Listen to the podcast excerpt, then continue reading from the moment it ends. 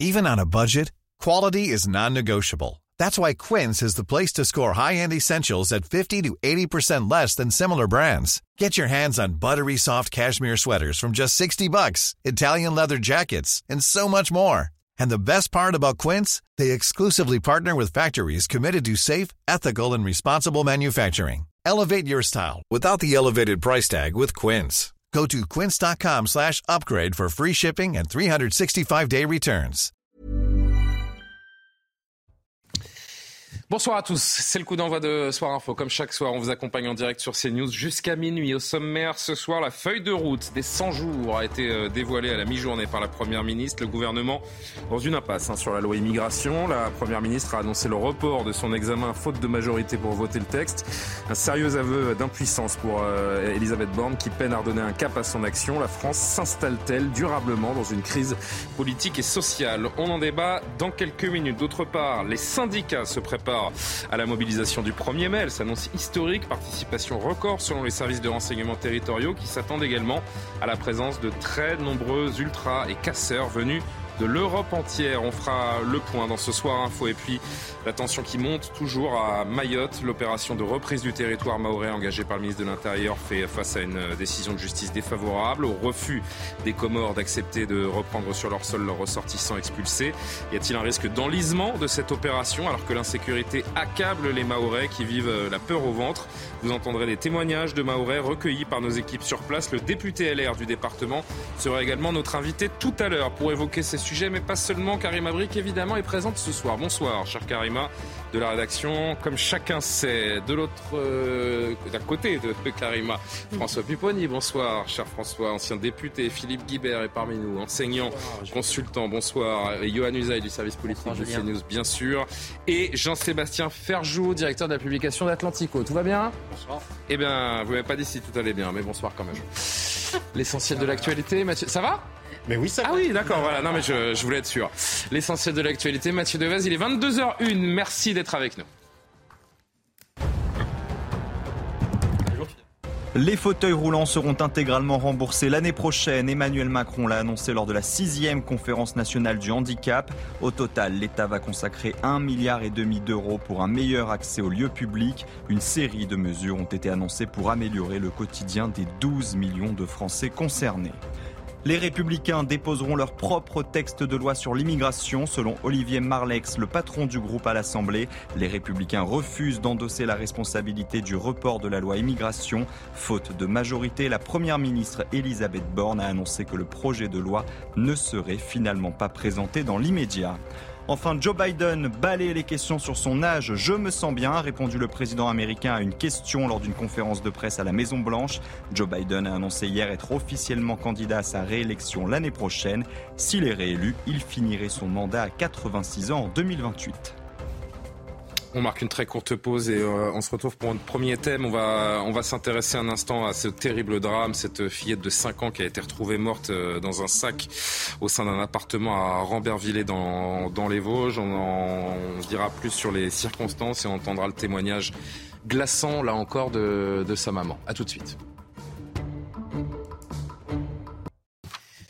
De retour sur le plateau de Soir Info, Karim Abrik, Yohann Jean-Sébastien Ferjou, Philippe Guibert, François Pupponi m'accompagnent euh, ce soir. Je voulais évidemment qu'on évoque dans un premier temps cette euh, enquête qui progresse euh, rapidement, plutôt rapidement après la, mort effroyable d'une petite fille de 5 ans. Ça s'est passé dans les Vosges. Le suspect âgé de 15 ans, 15 ans seulement, avait déjà été condamné pour viol sur mineur. La maman de la petite victime dit sa douleur et son incompréhension. Regardez ce témoignage. De l'intérieur, moi je vois tout ce qui se passe à l'extérieur. Le temps que je change ma fille, ça a duré cinq minutes, même pas plus. Combien vous prenez pour changer une couche d'un enfant Quand je reviens à la vitre, je vois plus ma fille. Et c'est là je vais et je cours partout. Je crois qu'il y a les caméras qui me voient. Et je crie Rose Rose Elle m'a pas entendu ma fille. Elle m'a pas répondu. Et aujourd'hui, elle m'a pas entendu, elle m'a pas répondu. J'ai entendu qu'il était deux semaines, il y a deux semaines de ça, il était dans l'hôpital psychiatrique et ils l'ont laissé. Je veux qu'eux, ils payent parce qu'ils ont fait des études pour ça. Ils ont, ils ont travaillé, ils ont allé à l'école pour ça, pour qu'ils voient la façon et la capacité de la personne. Ils n'ont pas vu que c'est un faux. Ils ont laissé un faux. Pourquoi? Il leur fallait un cadavre de 5 ans. Il leur fallait des, des, personnes détruites comme moi pour qu'ils puissent réagir. Jean-Sébastien Ferjou, je vais trahir euh, ce que vous disiez pendant qu'on entendait cette dame. C'est presque insupportable de, l'entendre. C'est vrai que ça, fait froid dans le dos, ça donne la chair de poule.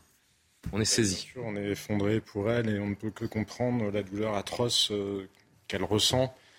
Et c'est vrai que ce qu'elle dit par ailleurs et, frappe, parce que manifestement, euh, c'était un jeune homme qui avait déjà été repéré, déjà euh, qui aurait certainement dû être euh, suivi. On va voir son profil dans une minute avec voilà, Et on voit bien que ça repose sans la même question. Il y a des drames qui ne sont pas évitables, on n'évitera jamais la totalité des drames, mais là, quand même, celui-ci semblait avoir été particulièrement repéré, et on voit qu'on a un système français qui est quand même structurellement un peu plus construit sur la protection des droits de la défense. C'est normal dans une démocratie de se soucier des droits de la défense, mais quand même pas au point d'oublier totalement euh, le droit des victimes. Je voudrais qu'on fasse le point rapidement avec Noémie Schulz pour, euh, pour comprendre les circonstances de, ce drame et ce que l'on sait de plus sur ce, cet ado de, de 15 ans donc, qui, a, qui a assassiné euh, cette, cette fillette? Noémie Schulz. Le procureur de la République a d'abord donné des précisions sur le déroulé des faits. La petite fille âgée de 5 ans jouait dans un square à proximité euh, de chez elle quand elle a disparu. Sa mère a donné l'alerte. Elle appelle la police municipale. Il est alors environ 14 euh, heures. La police municipale qui reçoit très peu de temps après un autre appel. Euh, il provient d'un adolescent de 15 ans qui dit être en présence de la fillette.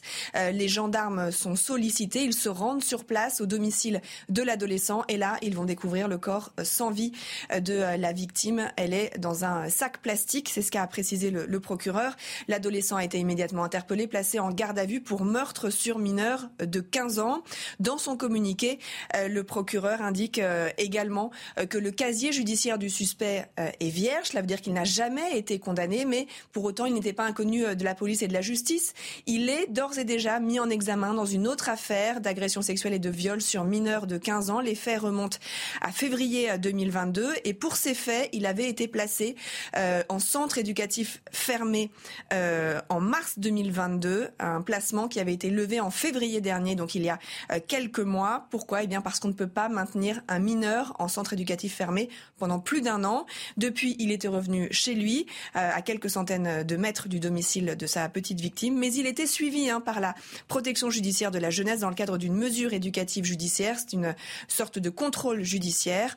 Enfin, dernier point important, puisqu'il a été beaucoup question euh, de l'état de santé mentale du suspect, le maire de Rambervilliers avait évoqué des troubles psychiatriques du jeune homme.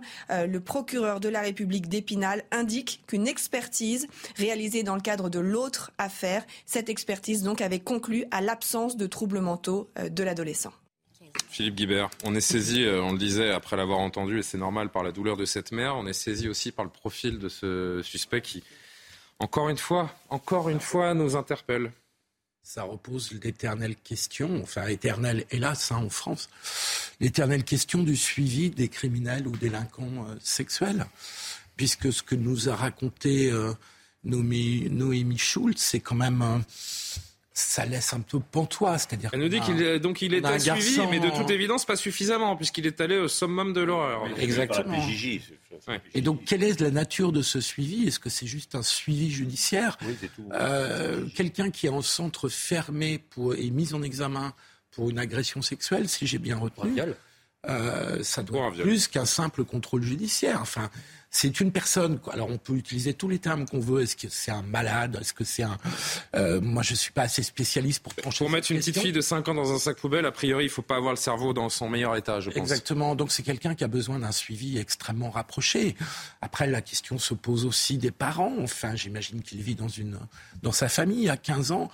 Euh, tout ça laisse euh, un, sentiment de d'écœurement, de, de, de et le pire, c'est qu'on pourrait avoir le sentiment d'une fatalité, mais je ne suis pas sûr qu'on ait qu'il s'agisse d'une fatalité. Est-ce qu'on est d'ores et déjà en capacité de se dire que euh, la justice a failli, qu'elle ne se sent pas euh, concernée par la dangerosité potentielle d'un individu? ben, On, attend l'enquête parce que là, c'est vrai que c'est très tôt. et c'est difficile de se prononcer. Mais pourquoi, pourquoi ce jeune homme est, sorti de son centre éducatif fermé François Pupon Visiblement, euh, il est jugé avec l'ordonnance de 45. C'est un mineur, donc quasiment on peut pas, ou très peu l'incarcérer. On le met en centre fermé et ensuite c'est la PJJ. La PJJ, c'est quoi? Ce sont des éducateurs spécialisés qui suivent les mineurs pour voir comment ils évoluent, etc. Bon. Mais bon, on imagine qu'ils ne sont pas 24-24 derrière eux. Un, ils sont pas 24 Deux, c'est pas des psychologues, c'est pas des psychiatres. Ils ont pas, enfin, une ah, petite formation, mais ils sont. Or, lui, on relève, enfin, il relève de la psychiatrie. Alors, moi, j'aimerais savoir depuis qu'il a été scolarisé, et si durant sa scolarité, il a été signalé comme ayant des troubles de comportement. Il semblerait qu'il y ait une autre.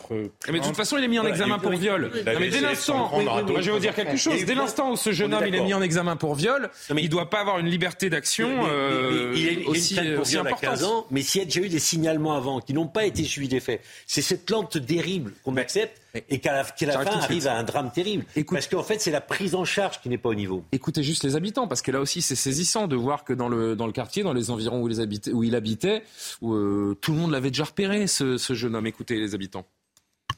Je sais qu'il était pas, pas très net. Regardez les enfants, pas d'un regard comme euh, moi je vous regarde en fait. Comme si euh, j'allais te, te, faire quelque chose de mal. Je me suis pris une fois un peu la tête avec. Parce qu'il mettait sa musique à fond dans le couloir, mais sans plus, quoi. Il faut arrêter, me semble-t-il, de dire euh, c'est la faute de la justice, la justice a mal fait les choses. la société n'a pas protégé cet enfant. oui, mais pardon, mais la société c'est pas la même chose que la justice. parce que euh, il faut écouter ce que nous a dit Noémie Schulz. Elle nous dit euh, il est sorti pourquoi? Parce qu'on ne peut pas garder en centre éducatif fermé un adolescent de 15 ans plus d'un an. Or ça faisait un an, donc les magistrats n'ont pas eu d'autre choix que de le laisser sortir. Donc un, c'est la loi qui est mal faite manifestement. L'ordonnance de 45 qui n'existe plus d'ailleurs, me semble-t-il, qui, a été réformée des dizaines, des dizaines de fois. Mais bon, en tout cas, montre bien que euh, malgré le fait qu'il y ait eu des dizaines et des dizaines de réformes, elle n'est pas adaptée à la situation que nous connaissons. Donc il n'y a jamais de responsable, en fait, il n'y a jamais d'explication, jamais d'excuses. La loi est faite comme ça, on n'y pouvait rien. Non, pardon, mais qui fait la loi? Non, mais là, le politique. Mais, je pense qu'il y a un problème. Qui fait la loi? Et dernière, chose, pardon, mais c'est que les magistrats n'ont pas eu d'autre choix que de le laisser sortir. C'est la loi, voilà. Et ils le laissent sortir, mais ils n'ont pas les moyens ensuite de le suivre, de le suivre psychologiquement. Euh, de, non, très peu. Non, mais je pense Que, on voit bien que le, suivi, que ce soit quand on sort de prison, quand on sort de centre éducatif, on n'est pas suivi dans ce pays. On c'est la prise en charge qui pose problème. Exactement, c'est la prise en charge à, la sortie de prison, de centre éducatif. On a les moyens d'une vraie prise en charge. Mais, donnons, il faut se les donner. Il faut se les donner parce que notre pays peut pas se permettre de voir des, des gamines disparaître. J'ai pas souvenir vous me dites si je me trompe autour de la table, mais d'avoir vu une telle succession de drames similaires dans ce pays. Euh, oui, je répète, on a, vraiment cette impression que la société n'est plus capable de protéger ses enfants. on n'a pas, plus de prise en charge psychiatrique dans ce pays. et c'est le parent pauvre. C'est le parent pauvre de la santé, on le dit depuis des années. on les laisse déraper. Quand, le drame arrive, on dit. Évidemment. Et non seulement il y a ce manque de moyens, et j'ai envie de dire que si on va un peu plus loin et qu'on pousse notre réflexion, euh, cette présence du mal, de la violence de plus en plus forte également dans nos sociétés, elle doit nous interroger. Karim Abrik. Oui, moi, ce qui me frappe, c'est euh, la, barbarie de l'acte donc qui est déjà en soi, on s'entend, on parle d'un meurtre ici, d'un enfant, mais la façon dont ça a été euh, décrit par la suite, moi, je suis soufflée par ça. Et vous le dites aussi, la répétition de ces actes atroces, barbares. On, pense bien sûr à la petite Lola.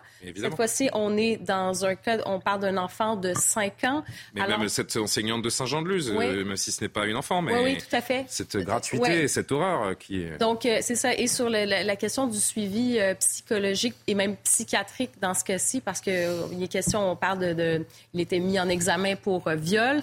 Euh, manifestement, juste en allant simplement faire hein, interviewer des, voisins, le voisinage, comme ça, ce jeune-là avait été repéré. Alors, qu'est-ce qui se passe-t-il? Non, non, c'est vraiment...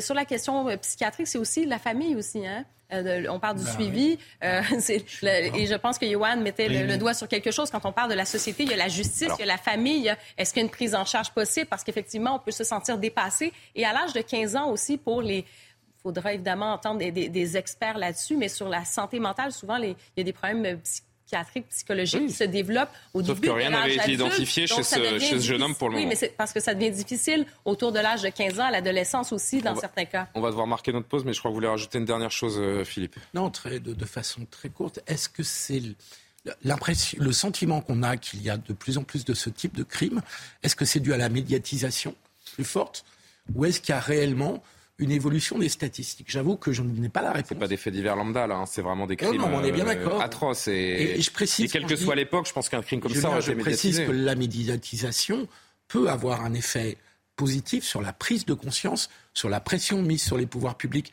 pour que justement l'accompagnement et les moyens. Il serait temps, à l'évidence, euh, il n'a pas tout à fait. Donc, je ne critique pas la médiatisation en tant que telle. Mais est-ce que c'est une tendance à l'augmentation réelle Est-ce qu'on la constate ou pas Je ne sais pas. Quand j'étais maire, j'ai fait des placements d'office de gens dangereux, des gens qui mmh. menaçaient. Trois jours après, ils sortaient de l'hôpital psychiatrique. Ils venaient me voir en disant Le psychiatre m'a dit que c'est vous qui m'avez fait interner. Oui, en plus. Il faut gérer. Enfin, il y a une pression parce qu'on leur donne des cachets. Prenez vos cachets, soyez sérieux. Bon, voilà ce que l'on pouvait dire en tout cas à ce stade sur, euh, sur cette enquête et ce, ce drame, cette fillette de, de 5 ans retrouvée morte et une famille qui vit euh, le, pire, l'enfer, effectivement.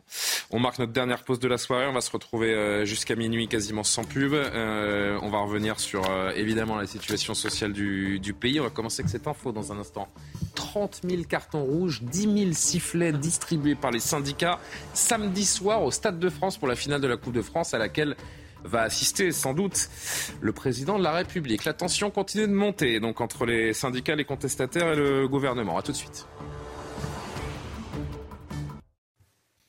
De retour sur le plateau de Soir Info. Merci de nous rejoindre en direct sur CNews. Karim Abric, Yohann Usaï, Jean-Sébastien Ferjou, Philippe Guibert, François Pupponi, toujours autour de, la table. La séquence euh, politique et sociale, on l'ouvre. On va parler de, ce 1er mai et cette note des renseignements qui peut inquiéter euh, l'exécutif notamment. On parlera de la feuille de route d'Elisabeth Borne dans un instant. J'allais oublier Mathieu Devez pour le rappel de l'actualité. À tout de suite. Gabriel Attal promet de nouvelles baisses d'impôts pour les classes moyennes. Le ministre des Comptes publics précise qu'il s'agira de nouvelles annonces sans toutefois en préciser la teneur. Il rappelle que le gouvernement a déjà supprimé la taxe d'habitation et baissé de 5 milliards d'euros l'impôt sur le revenu. Le trafic aérien s'annonce très perturbé dans le pays le 1er mai. La raison, une grève des contrôleurs aériens contre la réforme des retraites. L'aviation civile demande aux compagnies d'annuler un tiers de leurs vols à Paris-Orly et un quart à Roissy-Charles de Gaulle. Enfin, l'Espagne est frappée par une vague de chaleur extrêmement précoce depuis lundi. De l'air chaud remonte depuis l'Afrique vers l'Espagne en traversant le Maghreb. Il a fait plus de 35 degrés aujourd'hui sur la moitié sud du pays, mais ce sont bien les journées de demain et de vendredi qui marqueront le pic de cet épisode de chaleur. La barre des 40 degrés pourrait être atteinte en Andalousie.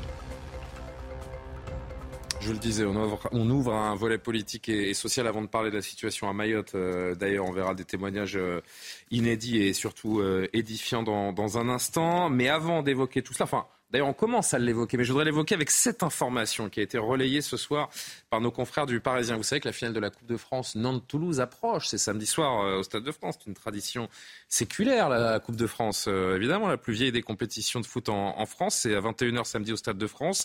Eh bien, sachez que les huit organisations syndicales de la Seine-Saint-Denis s'apprêtent à mener une opération de mobilisation contre la réforme des retraites, contre Emmanuel Macron. 30 000 cartons rouges, 10 000 sifflets seront distribués par les syndicats avant la finale le but étant évidemment de provoquer le chef de l'État au moment de saluer les joueurs sur la pelouse. Et pour les sifflets, l'appel, c'est de faire du bruit à la 49e minute pour symboliser le 49.3. Il va être poursuivi pendant 4 ans. Tous les moyens vont être euh, trouvés pour euh, embêter, euh, et je pèse mes mots, la personne du chef de l'État. Oui, d'abord, ce qu'on peut dire, c'est que c'est bien vu de la part des syndicats d'avoir pensé à Bien vu ou mal vu si on se passe d'un autre côté. D'un point de vue de la communication pour eux, parce que c'est une image qui sera très largement commentée samedi et toute la journée de, de dimanche. On va beaucoup parler de cette image qui sera une image quand même un peu catastrophique pour le président de la République. Bien qu'il s'y attende, moi je pense que ça ne changera absolument rien. Il ira au Stade de France parce qu'on entend. Ah, vous croyez Oui, c'est mal connaître Emmanuel Macron, me semble-t-il, que de dire qu'il n'ira pas. Moi je, moi, je crois qu'il ira, c'est une certitude, parce que ça serait, ça serait renoncer à la stratégie qu'il est en train de déployer. Il, il dit je ne suis pas. Mais c'est mal, c'est peut-être mal anticiper ce qu'il attend de vouloir y aller quoi qu'il arrive. il, a déjà, il, a déjà, répondu à ces personnes-là en réalité. Qu'est-ce qu'il dit? Il dit moi je ne discute pas avec des personnes qui veulent uniquement faire du bruit. Donc en réalité sa communication est déjà préparée à cela. Lui il a ça, nous sommes d'accord. C'est l'image, c'est l'image que ça va renvoyer qui peut qui peut inquiéter. Sur le fond, vous avez raison, on a bien compris son point de vue. Philippe Guibert et François Pupponi. Ça serait pire de ne pas y aller, ça serait renoncer, ce serait dire je reste à l'Élysée. Je suis... Est-ce qu'il doit y aller ou pas? euh, Philippe Guibert, est-ce qu'il doit y aller? Il y a le fait d'y aller, mais il y a aussi une tradition à la, coupe de, à la finale de la Coupe de France, qui est que le président de la République descend sur la pelouse pour saluer chacun des joueurs des deux équipes. C'est la tradition. C'est une chose. Et, il remet la coupe. Mais, il la met pas, il la remet plus sur la pelouse, la, la, coupe. Il la remet en tribune. Donc. Euh. À la fin du match, c'est moins important parce c'est vrai. et la moitié des supporters ont quitté le, le La moitié des supporters et l'autre est content, donc c'est pas le moment dangereux pour le président de la République. Non, le vrai sujet, c'est. Ah, je pense que vous avez raison.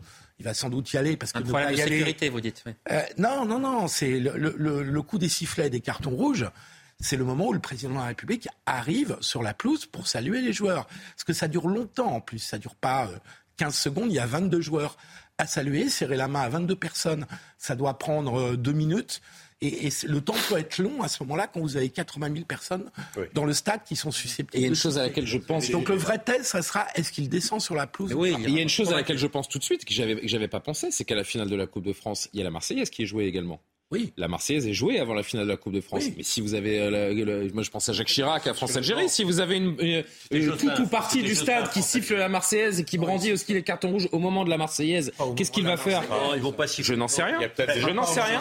Ah, vous voyez 80 000 personnes chanter la Marseillaise à tue-tête avec cet appel des syndicats? J'en suis pas certain. Je pense que ça, ils peuvent, ils peuvent respecter la Marseillaise. D'accord, mais on verra Effectivement, le risque pour le président, c'est lorsqu'il salue les joueurs. Voilà. Après, on verra bien. Je ne sais euh, pas qui va être le réalisateur du match je crois que c'est sur France Télévisions. donc, Télévisions. Euh, donc ils sont pas obligés de montrer toutes les images. Et, quand non, mais il y aura le son. Oui, non, mais, et, on n'entend pas. enfin, bruit de fond non plus. Ça va être terrible. ça va être terrible pour Emmanuel Macron s'il est dans le stade, parce que 40 000. Non, mais je fais confiance à nos amis de France Télévisions pour nous retranscrire la réalité de ce qui se passera quand même sur le, sur le terrain, j'espère bien. Après, l'autre solution, c'est peut-être de dire écoutez, j'ai pas envie de perturber la fin de la Coupe de France, euh, des gens attendent, et donc je n'y vais pas, ce n'est pas ah, grave. Mais là, Parce que, oui, mais c'est pas, pas non plus la place c'est une tradition. Ah oui, c'est sa place. C'est une tradition, mais voilà. C'est sa place, François Oui et non, on peut dire, écoutez. Mais depuis De Gaulle, ils, sont tous allés tout le temps. je, veux dire, c'est. Mais non, y aller pour apprendre une bronca, parce que il y a 30 000 cartons rouges, mais il peut y avoir 80 euh, 000 personnes qui sifflent. Hein. Mais bien sûr. Et 80 000 personnes qui sifflent. Euh, mais, pas forcément 80 000 personnes non plus. Après, il y a des gens, les, gens qui ont pris leur billet, a priori, voilà, c'est ce que j'allais dire. Les gens qui ont pris leur billet pour la finale de la Coupe de France, ils ont surtout une idée en tête, c'est de soutenir leur équipe, c'est d'aller voir du foot. Et peut-être que la réforme des retraites, euh, c'est pas leur sujet. compatible. Oui, mais c'est vrai qu'il y a l'entraînement, hein. il y a l'effet d'entraînement de foule qui peut jouer. Et probablement un mouvement de protestation, oui. Après, est-ce que tout le stade, on ne sait pas. Regardez la manière dont Rima Abdulmalek euh, a réussi à retourner la salle, hein, les mêmes qui applaudissaient. Je ne conseille pas au président de la République de prendre la parole dans le stade. je ne pense pas qu'il le ferait non plus. Pas le conseil. Non, mais ce que, je, veux vous dire, c'est qu'il peut aussi y avoir des gens qui considèrent que l'objet n'est pas celui-là et que on les leur. J'étais à France-Pays-Bas, qui était le dernier match euh, de, l'équipe de France au Stade de France, et à la 49e minute et 30 secondes, euh, il y a une partie des supporters a commencé à siffler. Et on ne comprenait pas pourquoi dans le stade. Et, ça a eu un effet d'entraînement. Le, truc était monté par peut-être 2000 personnes, 3000 personnes. Et au bout d'un moment, vous avez 10, 15 000 personnes qui sifflent. Et, donc, dans un stade comme ça, on peut être amateur de football et adorer une des deux équipes et avoir envie de siffler le président. Moi, j'ai assisté à plusieurs finales de Coupe de France. D'ailleurs, c'était Lionel Jospin avec euh, France-Algérie et Jacques Chirac, c'était Bastien Laval. Quand les supporters corses ont sifflé la Marseillaise. Et Chirac attendait en disant Mais qu'est-ce qu'il fait Il siffle. Et là, il sort, il fait sa déclaration, etc. Bon. Et effectivement, quand il y a le mouvement de foule et que certains s'y mettent, les autres sont là pour s'amuser, sont là pour rigoler. C'est un jeu dans le stade. Ils n'y croient pas, mais ça y va. Enfin, et c'est ça qui est terrible, c'est que personne ne comprend. Non, mais c'est juste en termes de com. Euh, encore une fois, Johan l'a dit tout à l'heure, euh, Emmanuel Macron il est droit dans ses bottes. C'est pas quelques sifflets, euh, quand bien même le stade le siffle, ça le fera a priori pas bouger. C'est pas, il est pas fait de ce bois-là.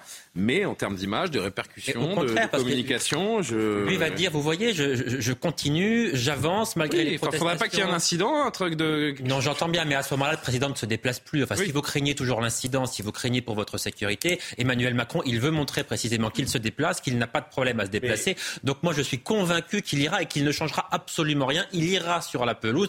Il ira aussi sur la pelouse. Me, semble-t-il. Franchement, je, je, crois que c'est mal le connaître que de penser qu'il peut renoncer. Au contraire, par défi, il, aura, il prendra encore plus de plaisir à aller sur la pelouse. Non, non, faut pas exagérer. Pas exagérer. France-Algérie, les renseignements territoriaux avaient dit, les renseignements généraux à l'époque avaient dit les supporters vont siffler la Marseillaise. Il y aura des événements. Et, Jacques Chirac n'était pas venu. Et rappelez-vous de l'image de Lionel Jospin tétanisé sur son banc, ne sachant plus quoi faire, et évacué par les services de sécurité. Parce qu'à un moment, dans un stade comme cela, on ne peut pas assurer la sécurité du président. C'est à quel match qu'il quitte le stade, Jacques Chirac la, configuration Non, c'était non, non, Bastien Laval. Ah, oui, qui avait sifflé la Marseillaise. Vous avez raison, pardon. J'ai confondu. et de la tribune présidentielle permet de, Bon, on avance. On vous parliez des, renseignements, des renseignements territoriaux. Technique, hein, quand même, pour le Vous dites La République qui avait, mis au point Philippe Seguin sous Pompidou quand il était conseiller de Pompidou, c'est de balancer le nom des joueurs au moment où le président euh, serre les mains de façon à, couvrir les sifflets. Je dis ça pour s'il y des gens qui nous écoutent. Écoutez, vivement samedi, 21h, au Stade de France, Toulouse-Nantes. Que le meilleur gagne. Non, non évidemment. cette fois-ci. Que le meilleur gagne. Non, que le meilleur. Non, c'est tenant du titre, hein, je le rappelle. Les autorités, on parlait des renseignements territoriaux. Avançons dans ce climat social euh, français. Les autorités qui annoncent un 1er mai qui ne s'inscrira de fait pas dans la célébration seule des travailleurs, mais sera plutôt une journée sans précédent en termes d'unité, de contestation envers le gouvernement et d'esprit vengeurs. C'est la note des services de renseignement qui place cette journée dans le contexte de la mobilisation contre les retraites. Selon eux, la manifestation sera teintée d'un fort esprit de rejet contre les forces de l'ordre et contre les méthodes de gouvernance au sens large. Amaury Bucco du service police-justice nous en dit un petit peu plus. Un 1er mai historique et vengeur. Tel est l'intitulé d'une note des renseignements datée du 24 avril et qui anticipe eh bien, la journée de mobilisation euh, qui va se dérouler à Paris le 1er mai. 80 000 à 100 000 manifestants sont attendus selon cette note. 1500 à 3000 euh, gilets jaunes, parmi lesquels des ultra jaunes, mais aussi 1000 à 2000 manifestants à risque, parmi lesquels eh bien, 200 à 400 membres de l'ultra gauche. Et au vu de ces prévisions, eh bien, les renseignements notent qu'il est d'ores et déjà approprié, je les cite, de qualifier ce 1er mai euh, d'historique et que des débordements sont à prévoir puisque, je le cite encore, cette journée sera teintée d'un fort esprit euh, de rejet de la réforme, notamment nourri par le sentiment de rancune entretenu par les syndicats qui ont l'impression de ne pas avoir été entendus euh, par le gouvernement. Alors on ne sait pas, il est encore un peu tôt pour savoir quel sera le dispositif policier mis en place pour encadrer cette journée de mobilisation à risque grande mobilisation du 1er mai, euh, des dizaines de milliers de personnes attendues selon les renseignements. Il est approprié, François Pupponi, de, parler de manifestations historiques? J'étais cet après-midi, le j'étais à la préfecture de police cet après-midi, effectivement, euh, on s'attend à quelque chose de, fort. Le nombre de manifestants sera là, des casseurs, et des gens qui veulent s'exprimer, ils savent que c'est peut-être le dernier Esprit vengeur, mais venger de qui, de qui, de quoi? Bah, Ils veulent se venger. Bah, après, on en est là. non, mais on en est là. On va se C'est le premier, c'est leur journée. C'est pas nouveau. Rappelez-vous la oui, Benalla. Hein. Le premier, ça fait quelques années que les Black Blocs ont décidé que c'était leur jour, et plus tellement le jour des syndicats. Là, ça va être le jour des syndicats, des Black Blocs. Le, dernier baroud d'honneur par rapport à la réforme de la retraite, ils disent c'est le dernier moment où on peut peut-être encore mobiliser. Donc tout est réuni pour que ça se passe pas très bien. Premier mai très politique, car euh, c'est vrai que depuis la promulgation de la loi, euh, Emmanuel Macron n'a envoyé aucun message d'apaisement euh, aux contestataires. Mais les casseroles, c'est pour la cuisine. Il y a eu 13 journées de mobilisation. Emmanuel Macron n'a pas reculé pendant 13 mobilisations. Il va pas reculer à la 14e. Enfin, je veux dire, il n'y a aucun suspense. Alors, qu'est-ce qu'on attend de, ce 1er mai? Un, un baroud d'honneur des syndicats ou au contraire une, contestation qui va monter en puissance et qui va être relancée? Mais non, c'est ça. C'est voilà, c'est la, dernière grande mobilisation d'ampleur. C'est baroud d'honneur. Mais oui, parce que Emmanuel, Macron ne reculera pas. la fin. on a ce débat depuis le mois de janvier. La loi est promulguée. Là, le gouvernement est en train de rédiger les décrets d'application. Donc vous imaginez bien qu'Emmanuel Macron ne va pas se réveiller après quatre mois de contestation en se disant finalement. Mais les renseignements disent pas d'honneur. Hein. Les renseignements disent nouvelle étape dans la contestation. C'est-à-dire qu'on ouvre une nouvelle page. Non mais attends, ça, peut, ça, peut, vouloir dire différentes choses. Il n'y aura pas des mobilisations d'ampleur comme le 1er mai toutes les semaines ni toutes les deux semaines comme ça a été le cas jusqu'à présent. Ça veut dire quoi nouvelle étape? Ça peut vouloir dire qu'ensuite une petite minorité, les plus déterminés, les plus radicalisés, mèneront des actions qui sortiront parfois du cadre légal c'est ce qu'on voit dans les rues de Paris ou de certaines villes. On appelle ça les cortèges sauvages, etc. Ah, vous vous rendez compte du climat dans lequel on va être plongé pendant euh, des mois, voire euh, quatre ans que Le gouvernement s'attend à ce qu'effectivement ce genre d'action, ce qu'on appelle des cortèges sauvages, des moments de violence comme ça, dure jusqu'à l'été. C'est ce que le gouvernement pense et prépare. Exactement, c'est préparé et on, le sait, le gouvernement le sait, c'est attendu. Donc de ce point de vue-là, me semble-t-il, il n'y a pas de surprise. Oui, parce que c'est ça, on parle de, cette, fenêtre de contestation 1er mai, 3 mai et aussi la niche LIOT au mois de juin. Donc, euh, au cours des prochaines semaines, il y a encore ces, possibilités de manifestation. Mais moi, ce que je vois quand même, c'est que le mouvement est assez créatif. Hein. On a vu tout à l'heure euh, les fameux cartons rouges. On espère, c'est vraiment des coups d'éclat en ce moment euh, pour ce qui est, ce qui est des, des, manifestations. Et ce que je trouve inquiétant par ailleurs, c'est cette violence, cette radicalisation aussi dans les symboles hier, notamment à Grenoble, où on a vu un mannequin à l'effigie d'Emmanuel Macron qui a été brûlé, frappé comme une piñata. Donc c'est vraiment. On a l'image d'ailleurs. Hein. Je ne sais pas si Lumnada Odiranji peut aller la chercher. On, cette on a cette image à Grenoble. Euh, et euh, souvent, ben, c'est ça, quand le, mouvement était pacifique pendant les 13, les, la dizaine de journées de mobilisation. Et maintenant, donc les irréductibles, ceux qui continuent et qui sont créatifs aussi euh, dans leur façon de contester. Est-ce qu'on peut basculer après? Bon, il y a le mouvement aussi des la, cassolades? La aussi, c'est le harcèlement du gouvernement. Oui, c'est ça. ministres de, sortir. Bien sûr. Il va y avoir quand même un moment qui vont reculer. On l'a vu avec Papendiaï, on l'a vu avec la secrétaire d'État Bérangère Couillard aussi. On l'a vu. Il va se passer surtout autre chose, une espèce de bascule de l'opinion. Non pas que l'opinion. Ça, c'est l'image de Grenoble, regardez. Deviendrait favorable. Ce que Karima évoquait. Oui, c'est ça. D'un seul coup, deviendrait favorable à la réforme des retraites ou pardonnerait tout à Emmanuel Macron, mais simplement parce qu'il y a parfois des défaites qui finissent par être difficiles à supporter. Regardez, je, là, on voyait ces jours-ci toute l'enquête qui sort aux États-Unis sur Fox News. Après la défaite de Donald Trump, leurs audiences ont chuté parce qu'à un moment, les gens ne voulaient plus entendre parler de l'élection volée, la rhétorique de l'élection volée. Et là, c'est un peu pareil. La défaite, à un moment, il y a certainement la mobilisation, ça a été dit, elle va durer jusqu'à l'été probablement. Les décrets d'application, ils sont prévus pour que la euh, réforme entre en vigueur à partir du 1er septembre. Mmh. Il y aura l'été qui sera passé par là. Mais je pense qu'il y a une partie de l'opinion qui va avoir envie de passer à autre chose. Encore une fois, pas en oubliant, encore une fois, pas en disant que ça ne va pas faire remonter la cote de popularité euh, d'Emmanuel Macron, mais juste parce que c'est difficile d'être en permanence le nez dans une défaite que vous venez d'enregistrer. Je, je, vous rends tout de suite la parole, Philippe, mais je voudrais juste qu'on alimente le débat avec ce. Euh, c'est le secrétaire général CFDT Construction Alsace qui euh, donne son avis sur ce, ce 1er mai à venir. Écoutez-le. On a notre façon à nous d'avoir les 100 jours d'apaisement et aujourd'hui, ils ne sont pas dans l'apaisement du tout. Euh, ils sont toujours, euh, Monsieur Macron est toujours dans le mépris du, peuple. Il n'y a pas d'écoute, il a pas euh, on attend avec impatience euh, le 1er mai pour, faire comprendre une fois de plus euh, à notre gouvernement et à notre cher président que, que le peuple veut se faire entendre. Et, et, on attend surtout la décision du Conseil constitutionnel le 3 mai pour, pour en espérant qu'il se positionne enfin du côté du peuple et qu'on puisse avancer sur le sujet. Oui, Philippe, pardon. Non, mais d'abord, première remarque un baroud d'honneur, ça fait du bien quand on a perdu la partie, parce que la réalité, c'est que le mouvement social que ce soit a perdu la partie. Donc les barouds d'honneur, ça fait du bien, parce que ça montre que on a peut-être perdu, mais on est là et qu'on est nombreux.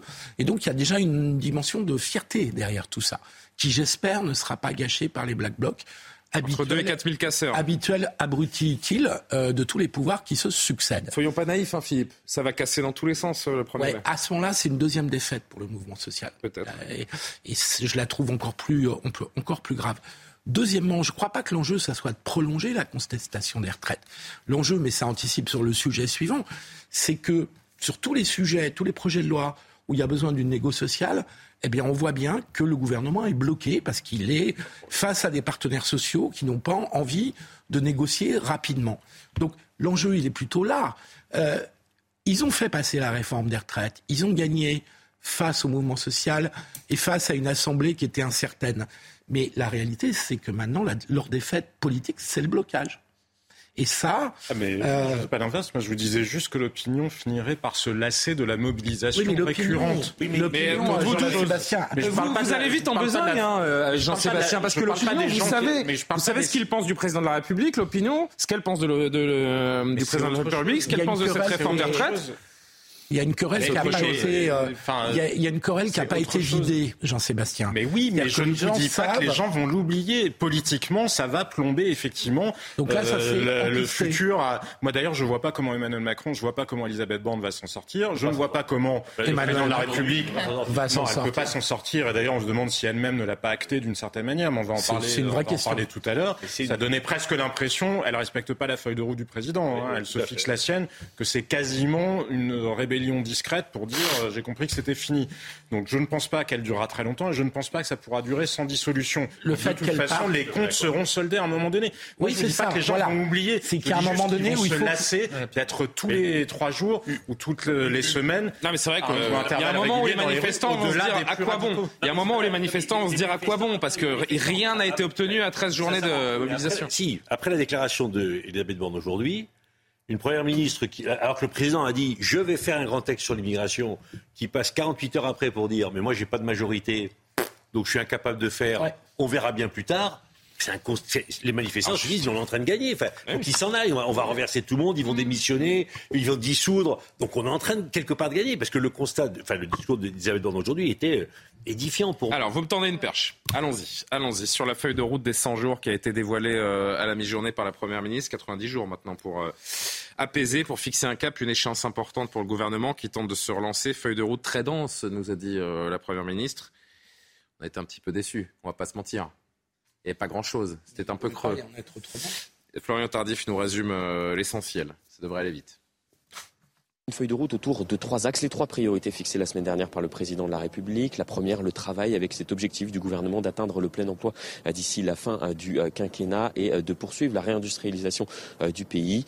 La deuxième priorité est le progrès avec cet objectif donc de poursuivre la transition écologique débutée lors du quinquennat précédent et d'engager la refonte des services publics. La troisième et dernière priorité est l'ordre républicain. Trois priorités et trois échéances puisque de premières mesures devraient être engagées dans les tout prochains jours, toutes prochaines semaine lorsque d'autres euh, seront mises en œuvre à la rentrée euh, prochaine et les toutes dernières seront euh, déclinées début 2024. L'objectif du gouvernement est que ces mesures aient des résultats concrets, tangibles, visibles, pour reprendre les mots d'Elisabeth Borne pour les Français, car trop souvent ces derniers ont ce sentiment que l'action de l'exécutif n'est pas perceptible sur le terrain et c'est ce sentiment qui, selon la Première ministre, vient alimenter le vote extrême. C'est le défi prioritaire du gouvernement, répondre donc aux attentes des Français.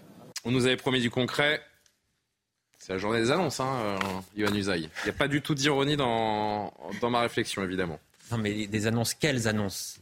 J'ai entendu euh, Georges Fenech tout à l'heure chez Pascal Pro qui a dit c'est pas une feuille de route, c'est une feuille de déroute. J'ai trouvé le jeu de mots euh, pas mal. C'est pas mal. C'est un, résumé intéressant. En oui. parce que euh, moi, je dis plutôt, je, je dis plutôt, d'abord, dans un premier temps, renoncement, parce que il y a un truc qui interroge quand même, c'est que tout est priorité. Alors, l'écologie, c'est la priorité, l'école, c'est la priorité, l'hôpital, c'est la priorité, la lutte contre l'immigration illégale, c'est la priorité, la lutte contre l'insécurité, c'est la priorité. Donc, quand tout est priorité, ça signifie que plus rien n'est priorité en réalité. Donc, il y a une forme de renoncement, si vous voulez. Si vous n'êtes pas capable de fixer vraiment deux axes extrêmement forts, de se dire, il y a deux énormes priorités en France. Quand on aura rétabli ça et ça, déjà, ça ira mieux. Donc là, ils sont même pas capables de faire ça, en fait. Donc, on, on s'est rendu compte qu'il n'y avait pas de priorité en réalité, même si c'est le mot en ce moment le plus utilisé par le gouvernement eh bien non, ce gouvernement n'a pas euh, de priorité. Et puis, une annonce. Il y a une annonce quand même importante. Il n'y aura pas de loi immigration. C'est qu'il n'y aura pas de loi immigration. L'annonce, c'est qu'il n'y en aura pas. premier point, je dis renoncement. Et deuxième point, je dis impuissance. Pourquoi il n'y aura pas de loi immigration? Parce que le gouvernement n'a évidemment pas de majorité euh, pour le faire. Parce que les oppositions aussi, les, républicains notamment, n'ont pas de raison de faire ce cadeau-là au gouvernement, de voter un grand texte. Parce que les républicains sont eux-mêmes très divisés, de toute façon passer un pacte de gouvernement avec les patrons du parti, ça n'a absolument aucun intérêt puisque les députés ne suivent pas les consignes de vote. Donc le gouvernement ne peut pas trouver de majorité. Il y aurait eu une possibilité quand même, si vraiment le gouvernement considérait que la lutte contre l'immigration illégale, c'est la priorité, vraiment la priorité pourrait proposer un texte qu'on soumet à référendum. Certes, c'est compliqué sur un sujet comme ça. Il faut que ce soit conforme à la Constitution, il y a des règles à respecter. Mais si vraiment c'est la priorité, on n'a pas de majorité au Parlement, on veut le faire, on veut absolument faire quelque chose, eh bien on consulte les Français. Alors, je veux dire, parce que, non, mais je veux dire, pas désaccord. Mais il y avait tellement rien dans le, dans le, discours d'Elisabeth Borne que j'ai oublié de lancer l'extrait sonore. J'ai oublié de le lancer. Écoutons euh, cette main tendue d'abord que propose Elisabeth Borne. Cette feuille de route est une main tendue à toutes les bonnes volontés. Avec les parlementaires, nous souhaitons échanger le plus en amont possible sur chaque projet et bâtir des majorités avec toutes celles et ceux qui le souhaitent, sans regarder nécessairement du même côté. Avec les partenaires sociaux, nous voulons renouer un dialogue apaisé et constructif et leur laisser plus d'initiative et de responsabilité. Avec les élus locaux, nous bâtissons en commun des agendas territoriaux. Je souhaite donner aux territoires plus de marge de manœuvre pour adapter les règles nationales aux réalités locales. La différenciation et l'adaptation sont des clés pour notre réussite. François Pupponi, une réaction. Je dois juste qu'on voit le tweet de Marine Le Pen et je vous donne tout de suite la parole. Marine Le Pen qui a réagi euh, ayant épuisé leurs mensonges, démontré leur impuissance, vidé les caisses de l'État. Emmanuel Macron et Elisabeth Borne n'ont plus rien à proposer, euh, n'ont plus rien à dire ni à proposer aux Français. Il n'y a plus de gouvernement à la tête de la France, seulement une administration des affaires courantes. Non, mais ce, qui, est terrible dans le, le discours d'Elisabeth Borne, pour qui j'ai beaucoup de respect, c'est qu'elle n'a pas été capable de trouver une majorité sur les retraites. Là, elle avoue devant tout le monde, je ne suis pas capable de trouver une majorité sur. Et à un moment, quand tu as promis sur l'immigration, mais, qui serait mais, mais, au moins, je ne sais pas qui serait. Moi, j'ai un peu d'avis, mais elle, au moins, elle doit dire, au moment, je n'y arrive pas, donc je m'en vais je, voilà, je, je, constate que je n'ai pas de majorité et donc, je, y compris, je. Mais qui va, la, qui va, la, qui vous, vous en connaissez beaucoup. Ce serait la logique des institutions. Comment, comment on trouve une, une, majorité On va chercher député par député, parlementaire par parlementaire. Ça n'a pas marché sur les Elle ne sait pas le faire. Est-ce qu'elle dit c'est ah. voilà ce que je pense Venez, je vous tends la main. Personne ne pourrait le faire. Non, mais c'est vrai qu'Elisabeth Borne, en fait, elle avait, elle avait deux missions. elle, n'est pas capable de le faire. Le président de la République avait confié deux missions à Elisabeth Borne. ces, deux missions, c'était de diviser le front syndical et c'était de trouver une majorité pour voter le texte. Elle a échoué. Elle a échoué sur ces deux missions principales. Donc, à l'évidence, on ne voit pas comment est-ce qu'elle pourrait réussir dans les prochains mois. Ses jours à Matignon sont comptés. Est-ce qu'elle va démissionner ou est-ce qu'elle sera démissionnée dans deux mois ou au mois de septembre? Moi, je pense que le président va attendre les élections sénatoriales qui sont très importantes pour la droite et qu'il fera un remaniement avec un changement de Premier ministre éventuellement au mois de septembre. Je, voilà. je, je, un dernier son d'Elisabeth de, Borne avant de continuer la, la conversation sur l'arc républicain, puisqu'on demande avec qui elle va pouvoir euh, s'entendre, avec qui elle va pouvoir tendre des mains pour des coalitions de circonstances sur, euh, sur certaines lois. Tout le monde est concerné, ou presque. Écoutez la Première ministre. Je pense que ce n'est pas un scoop que nous avons une majorité relative. C'est le cas depuis un an. Donc nous allons continuer à rechercher euh, des alliances comme nous le faisons, c'est-à-dire au sein de l'arc républicain.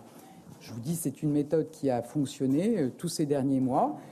Évidemment, ça suppose un travail en amont, ça suppose de savoir aussi euh, tenir compte de la position des autres groupes parlementaires. C'est le travail que fait la majorité présidentielle à l'Assemblée, hein, de chercher aussi à construire euh, des textes transpartisans. Et c'est évidemment le travail que fait le gouvernement, que font chacun des ministres pour arriver à bâtir des majorités autour des textes que nous présentons. Quand on parle d'arc républicain et qu'on exclut euh, le RN et la NUPES, c'est exclure euh, à peu près la moitié de l'électorat français, en fait. C'est un peu sectaire, vous ne trouvez pas? Je ne sais pas si c'est sectaire, c'est surtout, euh, ce sont des mots qu'on agite pour dissimuler une réalité, c'est qu'il n'y a pas de majorité à l'Assemblée. Non, mais c'est la Première ministre de dire avec qui elle a envie de travailler alors que les Français ont voté pour une Assemblée Elle est bien obligée de faire semblant. elle, est bien obligée de faire semblant. Mais je voudrais revenir sur ce que disait François et, vous êtes en train de charger Elisabeth Borne. Oui. Mais euh, si Emmanuel Macron avait une solution avec un Premier ministre qui sait mieux qu'Elisabeth Borne aller chercher une majorité, mais ce Premier ministre est déjà nommé et la majorité se constaterait déjà. La réalité, c'est que les réformes des retraites a cassé toute possibilité de majorité, que le groupe Piot est vent debout. Rappelez-vous que c'est quand même eux qui ont déposé la motion de Attendez, je termine, François. Euh, le groupe Piot est vent debout. de gauche, vous vous entendez. C'est même, c'est même le groupe J'ai créé le groupe Piot, moi je sais. Vous avez créé le groupe Piot Je termine ah juste. je termine ah bah, juste, si je peux. Le groupe Piot, vous m'avez pas bien renseigné. Euh, est celui qui a déposé la motion de censure et c'est lui qui, pro, qui dépose la proposition de loi pour abroger la réforme des retraites. Donc la, le groupe Piot, c'est pas là qu'on va trouver beaucoup de députés. Si.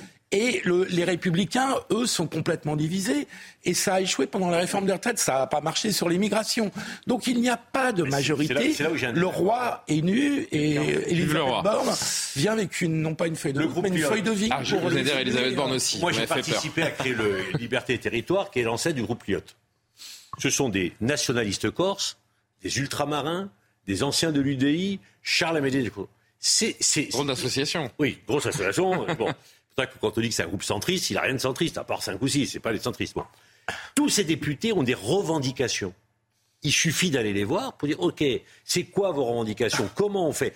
Non mais, je, les... On connaît les revendications. oui, on les connaît, oui. L'accord, c'est inscrire l'accord dans la Constitution. Oui, non, quand? Mais les, députés disent on veut, on veut l'accord. Probablement vous reperdez des députés ailleurs. Mais pas, mais, mais, ça n'a même pas été essayé. mais ça n'a même pas été essayé. La vraie information, c'est qu'Elisabeth Borne. Emmanuel Macron a dit oui, l'accord de la Constitution. Ok, comment on fait? Mais c'est refusé d'avance. La majorité du Sénat n'acceptera jamais. là, on parle d'une majorité à l'Assemblée nationale. Ce que je trouve frappant, en tout cas, et ça en dit long sur l'état euh, de, dépérissement euh, de la Ve République, en tout cas avec le quinquennat et le fait qu'on ne distingue plus la majorité présidentielle de la majorité parlementaire, là, Elisabeth Borne, elle n'a pas respecté la feuille de route du président. Face au lecteur du Parisien, il parlait encore d'immigration comme priorité. Merci pour, la le coup. Oui, mais justement, enfin, elle n'a pas délivré. Elle aurait au moins pu faire vaguement son blanc ou dire on va continuer à essayer. J'en sais rien. Elisabeth Borne. Alors je me permets, mais, je me permets je pense qu'elle elle acte le fait que ça n'est pas possible. J'en suis au stade où je me permets d'intervenir dans cette émission. Enfin, je devrais pas. Elisabeth Borne a annoncé euh, que le projet de loi sur l'immigration voulu par Emmanuel Macron ne serait pas présenté dans l'immédiat. Pourquoi? Parce qu'une majorité n'a pas été trouvée avec les Républicains. Écoutez-la, carrément vous réagissez. non, elle dit que c'est la. Nous voulons tout à la fois rendre nos procédures plus efficaces pour éloigner ceux qui n'ont pas vocation à rester sur notre sol et améliorer l'intégration de ceux que nous accueillons. C'est sur cette base que nous avons construit le projet de loi présenté au Sénat. Mais aujourd'hui, il n'existe pas de majorité pour voter un tel texte. Par ailleurs, ce n'est pas le moment de lancer un débat sur un sujet qui pourrait diviser le pays. Nous allons donc continuer les échanges pour trouver un chemin autour du projet de loi. Et si nous ne pouvons pas trouver d'accord global, nous présenterons en tout état de cause un texte à l'automne avec comme seule boussole l'efficacité. La seule annonce, donc, c'est de dire qu'on va faire le contraire de ce que le président de la République a dit en, début de semaine, deux jours plus tôt. Hein. De la faute des Républicains. Et par la faute des Républicains. C'est bien. La, hein. la planche de son... majorité. ce, qui est, ce, qui est, génial, et carrément, je vous donne tout de suite la parole, je voudrais juste qu'on voit ce sondage euh, euh sur les, ce que pensent les Français de euh, l'intérêt d'une loi immigration, et vous voyez qu'ils sont pour une loi sur l'immigration visant à faciliter les expulsions à 82%. Ce qui est intéressant avec ce gouvernement, c'est que ce que les Français ne veulent pas, ils le font, à l'image de la réforme des retraites. est Ce que les Français veulent, ils ne le font pas. Ben non, c'est ça. En ce moment, en fait, euh, tout ce qu'ils font, c'est du surplace. Ils se disent que, je pense que d'ici, euh, peut-être même malheureusement le mois de septembre, ils vont pas pouvoir faire grand-chose. Donc, ils se disent, on va occuper du temps, on fait des annonces, on annonce une espèce de bouillabaisse de, de mesurettes, de mesures. Euh, donc, on annonce des choses dans le vide. C'est le spectacle finalement de l'absence c'est le, spectacle de l'immobilisme. Je pense que c'est ce qu'on a constaté aujourd'hui. Et aussi, ça montre une espèce de crise de, gouvernance aujourd'hui. Ça devient très compliqué parce que les républicains, finalement, ne sont pas euh, devenus les alliés utiles du gouvernement pendant les dernières semaines hein, pour le projet de réforme des retraites. On avait l'impression, en tout cas à tout le moins au départ, que ça allait aller de soi, que ça allait passer comme une lettre à la poste. Finalement, ça n'a pas du tout été le cas. Et une situation quand même assez euh, euh, non pas absurde, mais disons étonnante. Euh, c'est le groupe Lyot qui se retrouve pratiquement à avoir la balance du pouvoir dans, dans cette dans Mais ce qui est très fort, hein. ce qui est très fort quand même, quand on entend euh, quand on entend déposer le texte de loi sur l'immigration des Républicains, ça va obliger la majorité, enfin la majorité relative présidentielle. Oui, parce que les Républicains veulent proposer leur propre texte. Hein. Oui, ils vont le faire. Ils vont le faire. Positionner sur l'immigration. Mais juste avant de, de, de, parler de cette, de cette tambouille des alliances et, de, et des majorités juste dans les mots utilisés par euh, Elisabeth Borne, parce que c'est important de l'écouter. Quand elle dit euh, ce n'est pas le moment de porter une loi qui pourrait diviser les Français.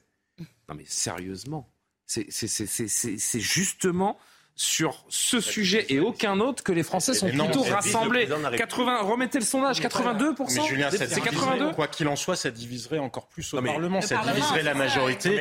Il y a une aile droite. Les Français la veulent cette loi. Il y a une aile droite. Il y a une aile droite et il y a une aile gauche dans la majorité. Non, effectivement, elle a raison au sens. Après, de toute façon, moi, ce qui me frappe, c'est regardez, elle a même pas du tout, elle n'a pas parlé de Mayotte. Hmm. Euh, on dirait qu'elle n'a même plus d'autorité sur le reste du gouvernement. Tout lui échappe. Le ministre des Finances publie un roman sur un énième roman. Il a plus écrit que Marcel Proust depuis qu'il est ministre. Ah bon euh, non mais pardon parce qu'en même temps qu'Elisabeth Borne, non mais c'est pas juste une boutade. En même temps qu'Elisabeth Borne faisait son annonce, qu'est-ce qu'il y avait qui était présenté aujourd'hui? Les nouvelles règles budgétaires de l'Union européenne proposées par la Commission de Bruxelles sous l'influence de qui? De l'Allemagne. Est-ce que vous croyez que la politique qu'on mène en France, notamment d'un point de vue budgétaire, elle est compatible avec ce que Bruxelles est en train d'annoncer aujourd'hui? Parce que ça c'est un vrai sujet Ça, c'est un vrai sujet. Quand le gouvernement, quand Emmanuel Macron nous dit qu'il veut une loi plein emploi, que l'objectif c'est le plein emploi, et que vous avez la Banque centrale européenne qui continue à monter les taux, c'est-à-dire que son objectif c'est l'inverse, c'est de contenir, c'est de faire baisser les salaires et c'est de faire monter le chômage pour que justement le coût du travail soit enrayé. Est-ce que vous oui, mais ces rapports de non, je, vous entends très bien. Ben oui, mais c'est grave d'avoir justement un gouvernement qui n'en soit plus qu'au point où ils font semblant. C'est un théâtre d'ombre et pour le coup, Elisabeth Borne aujourd'hui, on peut lui, au moins lui reconnaître cette honnêteté-là, elle fait même plus semblant. On va parler des LR dans un instant. On verra les réactions d'Éric Ciotti, de Bruno euh, Rotaillot. Juste après, on va partir pour Mayotte où la situation est très tendue ce soir et on sera en direct avec nos, reporters sur le terrain, Régine Delfour et, Fabrice Elsner. Merci pour ces images depuis la caméra de Fabrice Elsner qui sont euh, donc en direct avec cette opération de police qui est en train euh, à l'heure actuelle d'être menée à Mayotte et les affrontements qui, qui débutent. On tentera d'y voir plus clair avec Régine dans une poignée de minutes. Un point sur l'actu, Mathieu Devez, on dit encore un dernier mot de cette loi immigration et euh, on repart pour Mayotte. Les républicains déposeront leur propre texte de loi sur l'immigration. Selon Olivier Marlex, le patron du groupe à l'Assemblée, les républicains refusent d'endosser la responsabilité du report de la loi immigration. Faute de majorité, la première ministre Elisabeth Borne a annoncé que le projet de loi ne serait finalement pas présenté dans l'immédiat. 14 personnes ont été arrêtées lundi dans une opération policière contre un point de deal à Saint-Denis, un point de deal situé à proximité du Stade de France. Les perquisitions ont permis de découvrir près de 200 000 euros, 30 kilos de résine de cannabis et 6 armes. Les autorités policières ont pour objectif de désorganiser le trafic et d'enrayer la délinquance à moins de 500 jours de l'ouverture des Jeux Olympiques de Paris. Enfin, en football, vous l'avez peut-être suivi sur Canal+, Manchester City domine Arsenal à domicile. 4-1 pour les Sky Blues qui se rapprochent du titre de Première League. Le premier but est signé De Bruyne, servi par Haaland. Le Belge accélère puis trouve le petit filet. Juste avant la mi-temps, Stones inscrit le deuxième but de la tête. Puis De Bruyne signe un doublé, une frappe du droit dans le petit filet opposé. Arsenal réduit l'écart en fin de match grâce à Holding. Et je viens de l'apprendre, Haaland inscrit un quatrième but. Mais les Gunners qui n'ont plus leur destin en main devront crapahuté pour remporter le titre cette année. Bravo, Mathieu Deves, bravo surtout à Manchester City, qui euh, c'était le match du titre. Hein. Je vous dis, c'est plié en Angleterre. Euh, sur cette loi immigration, comment? Il paraît que vous avez des difficultés avec le football en ce moment. On dit Pascal Pro, mais ça c'est ça c'est sale. C'est très très, bas ce que vous venez de faire. Mais ça se réglera, ça se réglera plus tard. Vous avez de la chance. J'ai une émission à présenter et une actu sérieuse à traiter, euh, cher Philippe. Mais merci, ça se payera. Euh, Éric Ciotti qui réagit euh, à cette loi immigration, euh, qui n'aura pas lieu donc, enfin en tout cas qui ne sera pas présentée par le gouvernement à l'Assemblée. Du fait de la volonté du gouvernement, il n'y aura pas de texte de loi sur l'immigration. Sur cette question fondamentale, il est plus que jamais nécessaire de recourir à un référendum. C'est aux Français de choisir leur destin. Je voudrais que vous lisiez également ce que dit Bruno Retailleau. Trop facile, Elisabeth Borne, de vous défausser sur LR. Cette manœuvre grossière ne fera oublier à personne que ce sont les divisions de votre propre majorité qui vous obligent à reporter une fois plus la loi immigration. C'est bien le en même temps macroniste qui euh, paralyse le pays. C'est la faute de LR si les projets du gouvernement capotent ou pas Sincèrement, enfin, sincèrement. Oui. Je ne vais pas trop dur avec elle, mais ce qu'a fait Elisabeth Borne ce, matin, ce midi, c'est juste surréaliste. Pourquoi? De dire qu'on n'aura pas de texte parce que c'est la faute des républicains, les seuls avec qui ils peuvent espérer construire une majorité. Mais c'est mort, François. Voyons depuis la réforme des retraites. ministre qui est en train de saborder tout ça, de, de découper une grenade, François, Aujourd'hui, c'était un acte de rébellion discrète. Ça se voit peu parce qu'elle n'a pas un tempérament flamboyant, mais c'était c'est une sorte de bras d'honneur à Emmanuel Macron. Non, mais vous êtes dur. Il n'y a aucune majorité possible avec les Républicains les, républicains. Mais de, circonstances, aussi. Il y a au moins trois tendances dans les, chez les républicains. Il y a les, républicains de M. Marlex, de M. Ciotti, de non, on est d'accord là-dessus. Mais... Rachida Dati, qui est à peu près la seule à vouloir faire un accord de gouvernement. Non, elle veut surtout la mairie, un deal pour la mairie de Paris. En, ayant la mairie de Paris en échange, on a bien compris. Mais donc les républicains ne sont pas un allié fiable. Et, sans les républicains, même en admettant que le groupe Piot apporte par miracle des voix au gouvernement, ça ne suffit pas. Un dernier mot, et Johan, euh, Elle a fait un aveu, effectivement casser l'illusion. Je rappelle à nos téléspectateurs quand même que le texte propose euh, d'allier euh, la lutte contre l'immigration, l'immigration illégale et la régularisation par le, par le travail. Il avait été présenté il y, a, il y, a, quelques mois, une loi qui marche sur deux jambes. C'est sûr que ça satisfait personne, euh, ce, texte. Donc, euh, encore une fois, rien n'est fait pour euh, obtenir cette, cette majorité et ce consensus. Ah, mais ce texte n'est pas votable en l'état. Oui. Ça, n'est pas possible. Il n'est ni fait ni à faire. Là, il est reporté au mois de septembre pour la troisième ou quatrième fois. Il n'y aura pas de texte immigration, soyons sérieux. Il n'y en aura pas. En même temps, il y en a eu 29 depuis 1980. Il y aura donc un de plus ou un de moins. Non, mais d'accord. Mais oui, le, le, gouvernement. Mais la vérité, c'est qu'il n'y a même pas besoin d'une loi. C'est que les lois, on en a. Le problème, il n'est pas légal. C'est le droit international. C'est. Le gouvernement ne présentera aucune loi immigration. On verra ce qui advient de ce texte des Républicains. Mais le gouvernement de lui-même ne proposera aucun texte sur l'immigration. Mais je crois qu'effectivement, Elisabeth Borne a bien compris qu'elle allait partir. C'est une certitude. Regardez simplement, prenez l'exemple du 49-3. Elle, savonner la planche avant elle, elle, elle, a dit, elle a dit il y a trois semaines.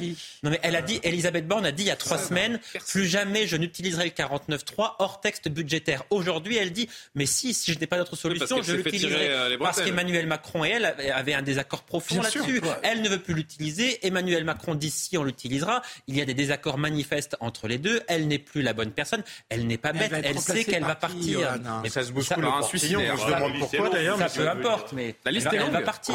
Les premiers ministrables.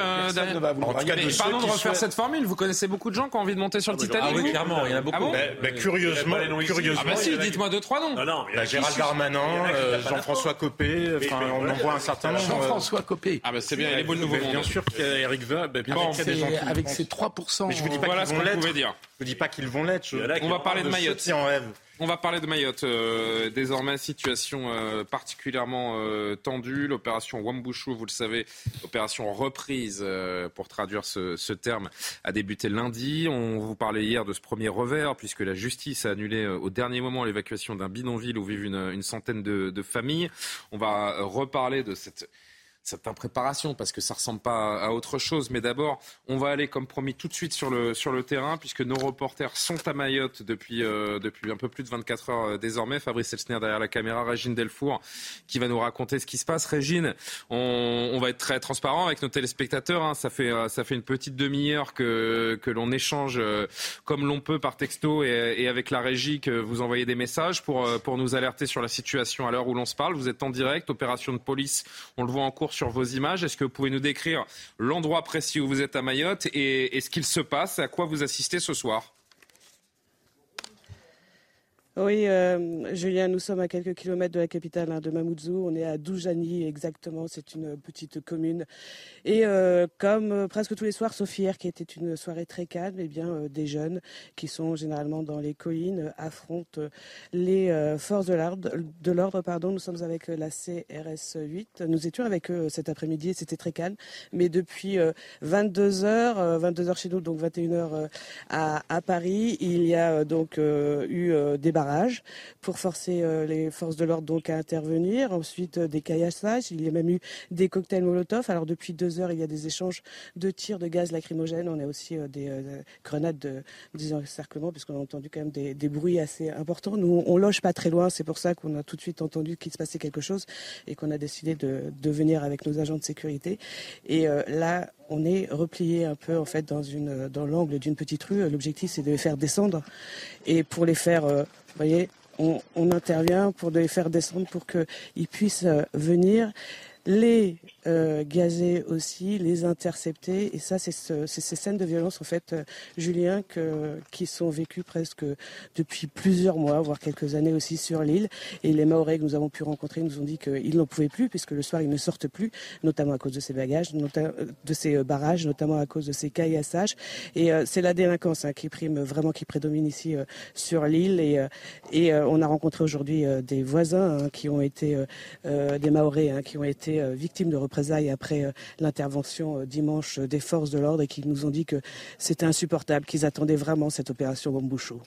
Euh, pour être très précis, Régine, parce que c'est important de bien comprendre ce qui, ce qui se passe, quel est l'objectif de, de, de, cette opération-là précise à laquelle vous, vous assistez ce soir? C'est un démantèlement d'un bidonville C'est l'attaque d'un gang qui doit être démantelé. Quel est l'objectif des policiers ce soir-là, sur cette action précise?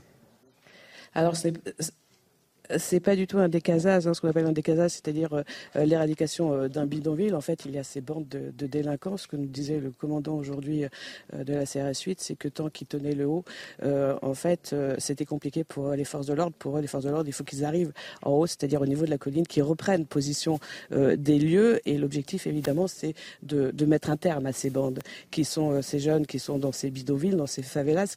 L'objectif de Wambouchou, c'est donc d'éradiquer. Il y a à peu près 1000 habitations hein, sur l'île qu'il faut éradiquer. Et il y a aussi ces impulsions aussi euh, envers surtout les Comores, puisqu'il y a énormément de Comoriens ici. Et donc c'est ça aujourd'hui.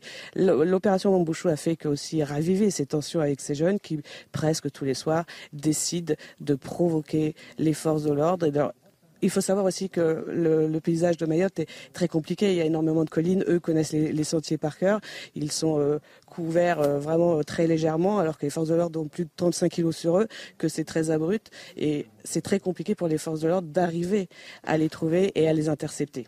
Donc là, on est, but, on est bien d'accord, en quelques mots, Régine, pour bien qu'on comprenne. Là, le but des hommes ce soir de, de, ces forces de l'ordre, c'est d'aller euh, chercher un maximum de délinquants pour les, pour les interpeller et les empêcher d'avoir la, la main mise sur ce, sur ce fameux quartier et la zone dans laquelle vous vous trouvez. On est d'accord hein? Oui, oui, c'est pas du tout euh, de, comment de détruire hein, ce, bidonville. Le but, c'est de, c'est surtout de, de, maintenir euh, l'ordre de, de façon à ce que les, euh, les habitants ici, les Maoris, puissent être tranquilles. Il ne va pas y avoir d'interpellation à, proprement dit parce que c'est très compliqué. Comme je vous le disais, ils, courent partout. Le but, c'est vraiment d'essayer de, permettre aux, aux de, circuler, de vivre, parce que c'est vraiment un enfer ici quand même, Julien. L'enfer. C'est juste l'enfer. Merci beaucoup, euh, Régine. On reste, on reste connecté. Hein. Régine, on, a votre image euh, évidemment à, l'antenne en direct et, on revient vous voir si jamais vous, vous assistez à quelque chose et que on sera, on sera très attentif évidemment à ce qui se passe euh, en direct à Mayotte ce soir. François Pupponi, je vous regardais. Euh, c'est bon, il faut, faut prendre. C'est les bras nous en tombent. Hein. C'est une situation de guerre en fait euh, qui se passe à Mayotte, ben tout simplement. C'est la guerre. Je pense qu'on va finir par appeler l'armée. Bah oui. À un moment où il faut prendre une colline, ben on, occupe la, la, colline. Bon, après, une fois qu'on a pris la colline, les délinquants, ils vont se mettre ailleurs. Ok, il faut les interpeller ils sont plusieurs, quelques milliers, il faut les mettre en, il faut les incarcérer, les juger, les incarcérer. On va raser à la fin les, bidonvilles. Mais une fois qu'on a rasé les bidonvilles, les gens n'auront plus de maison. On veut expulser les Comoriens qui ne veulent pas les récupérer. Qui veulent pas les récupérer. Donc on va, on va créer un centre de, rétention administrative. donc en fait, c'est, il n'y a pas de solution. Si, la solution, il faut aller à Mayotte, donner de l'argent, payer, pour que le gouvernement euh, comorien dise OK. Ça se passer. Bah, c'est ce qui va se passer. Mais c'est ce qu'on aurait dû faire avant. Pardon, mais la France donne beaucoup d'argent. Les Comores sont en train effectivement de mettre la pression sur la France pour obtenir davantage d'argent. C'est une évidence. Pourquoi il y a du retard Pourquoi il y a du retard en ce moment? C'est parce que le gouvernement est en train de faire monter les enchères pour dire. On paye 150 millions par an. Oui, mais ils veulent plus. Ils veulent plus. Oui, mais non. Et donc on donne. Eh ben, alors, ah, si vous le problème, c'est que pas, vous n'avez pas le choix. Pardon, d'avoir la naïveté de penser que la sixième ou septième puissance mondiale a un rapport de force peut-être un peu supérieur. comment vous, n'allez pas parachuter les Comoriens sur, les Comores Si vous n'avez pas le laissé passer. Mais vous dites, vous dites aux Comores, vous dites aux Comores les 150 millions par an, vous envoyez plus la couleur si vous reprenez pas. L'Arabie Saoudite. Voilà, bah, c'est parce qu'on a perdu trop de temps. Parce qu'on a perdu du temps. Mansour Kamardine. Je voudrais accueillir Mansour Kamardine parce que ça serait important d'avoir sa voix également. Mansour Kamardine qui est député euh, De Mayotte. Merci beaucoup euh, d'être avec nous euh, en direct. D'ailleurs, je me permets de vous demander, je ne sais pas si vous êtes en métropole ou à Mayotte ce soir. Je suis à Mayotte. Vous êtes à Mayotte, bah, c'est encore plus intéressant de, vous avoir. Merci de, nous répondre. Euh, les images que... C'est vrai que ceux qui ne connaissent pas Mayotte, dont beaucoup d'entre nous font, font partie, on découvre parfois une situation qu'on n'imaginait pas, monsieur le député. Vous, vous l'attendiez depuis longtemps, cette, cette opération? Enfin, surtout, c'est depuis longtemps que je vis la situation qui vient d'être décrite par, votre correspondant très justement. Et je voulais juste revenir sur deux choses par rapport à ce qu'elle a dit. Elle a dit que l'opération Angouchou a ravivé les tensions. Non, euh, ce n'est pas l'opération Angouchou qui a ravivé les, les, tensions, parce que les tensions, euh, il y a, je sais pas, il y a une semaine, un mois, quinze jours, deux mois, euh, il y avait déjà les mêmes tensions et dans le même quartier, qui est un hmm. quartier très connu des faubourgs de Mamoudzou. Euh, la deuxième chose, pour moi, ce n'est pas une surprise et j'en suis heureux finalement que cette opération ait lieu. Ça vous a conduit à venir et à vivre, euh, même à distance, ce que nous vivons tous les jours. Et je veux dire que quand j'entends les artificiers du chaos qui dénoncent les, atteintes aux droits de l'homme de ceux qui ne devaient pas être là et qui causent le chaos, mais sans jamais avoir un seul mot, un seul mot sur euh, la, la, détresse des Maorais et que votre correspondant l'a dit, franchement, je me réjouis finalement quelque chose de malheur et bon que cette opération ait lieu. Je pense que c'est un mal pour un bien, c'était un passage obligé, parce qu'au final, je ne désespère pas qu'effectivement l'État, le droit auront le, dernier mot sur ces situations, parce qu'il faut absolument reprendre ces espaces hein, qui sont aujourd'hui des, des, espaces euh, euh comment, euh, de, de, de non-droit où euh, c'est le chaos qui dicte la loi, c'est la jungle qui dicte la loi. Monsieur le député, on va, on va parler, parce que vous l'avez évoqué, de ces associations, d'une partie de l'échiquier politique qui pointe la France du doigt sur cette opération, alors que les Mahorais, vous nous le rappelez, n'attendaient que ça, une opération euh, répressive pour tenter euh, de, de, de, mettre fin à cette, euh, à cette misère à, tous les niveaux qui frappe l'île. D'ailleurs, je voudrais qu'on, qu'on, vraiment qu'on, prenne ces premières minutes pour entendre la population et bien comprendre les témoignages des gens qui ont été interrogés par nos équipes. Régine, Fabrice Elsner, Régine Delfour, Fabrice qui sont là-bas depuis 24 heures. Écoutez ces deux, premiers, euh, ces deux premières prises de parole d'habitants de, de Mayotte récoltées aujourd'hui. On a été menacés, menacés de brûler notre maison, de nous tuer. Donc nous, on est deux femmes à la maison et j'ai entendu l'un d'entre eux dire qu'il voulait nous violer. Ça fait euh, une dizaine d'années qu'on vit cette ultra-violence en fait sur l'île et on est assez épuisé. Donc euh, c'est même plus un contexte de Mbouchou, mais c'est constant, c'est quotidien. Donc on, est, on est plutôt fatigué. ils sont capables, ces jeunes-là, ces délinquants, ils sont capables de tout et de n'importe quoi. Et le problème, c'est que nous, on ne peut pas se faire justice nous-mêmes. Voilà, il est là le souci. On est dans un état de droit, n'est-ce pas? Donc on doit euh, laisser faire. Sauf que derrière, bah, il y a des ordres. La police, enfin les, forces de l'ordre font, euh, essayent de faire leur travail, mais derrière, la justice ne suit pas. On le voit tous les jours ici à Mayotte. On le constate tous les jours. Et c'est juste euh, ahurissant, affolant. Enfin, il n'y a même pas de, qualificatif. On se demande où est-ce qu'on est en fait. Est-ce qu'on est vraiment en France? Est-ce qu'on on est dans un pays où ils réalisent en fait? Je pense qu'il y a beaucoup de choses à revoir au niveau euh, de la législation, etc. Camardine, je me permets de revenir vers vous. je, vais, évidemment vous entendre en plateau, mais je voudrais qu'on donne la priorité aux députés de Mayotte. Quand on voit la situation des gens sur place, là c'est une première salle de témoignage, on va entendre deux autres témoignages particulièrement poignants dans un instant. Quand on voit la situation des gens sur place, je disais, et la justice hier qui met fin à cette intervention avant même qu'elle débute, vous vous dites pas quand même il y, a quand même pas mal d'impréparation. On se serait pas moqué un petit peu de nous dans cette affaire parce que vous arrivez sur une opération, une annonce de je ne sais combien de centaines de policiers qui va prendre euh, deux mois pour redonner à Mayotte euh, ce, sentiment d'être français et d'être euh, considéré par l'État. Vous voyez que les Comores sont pas, ne jouent pas le jeu, que la justice retoque une, première décision qui était assez prévisible. D'ailleurs, ça montre l'amateurisme, le manque de préparation. Vous vous interrogez sur vraiment la volonté du gouvernement de faire en sorte que les choses s'améliorent à Mayotte ou pas? Non, pas du tout. Je n'ai pas cette lecture, moi.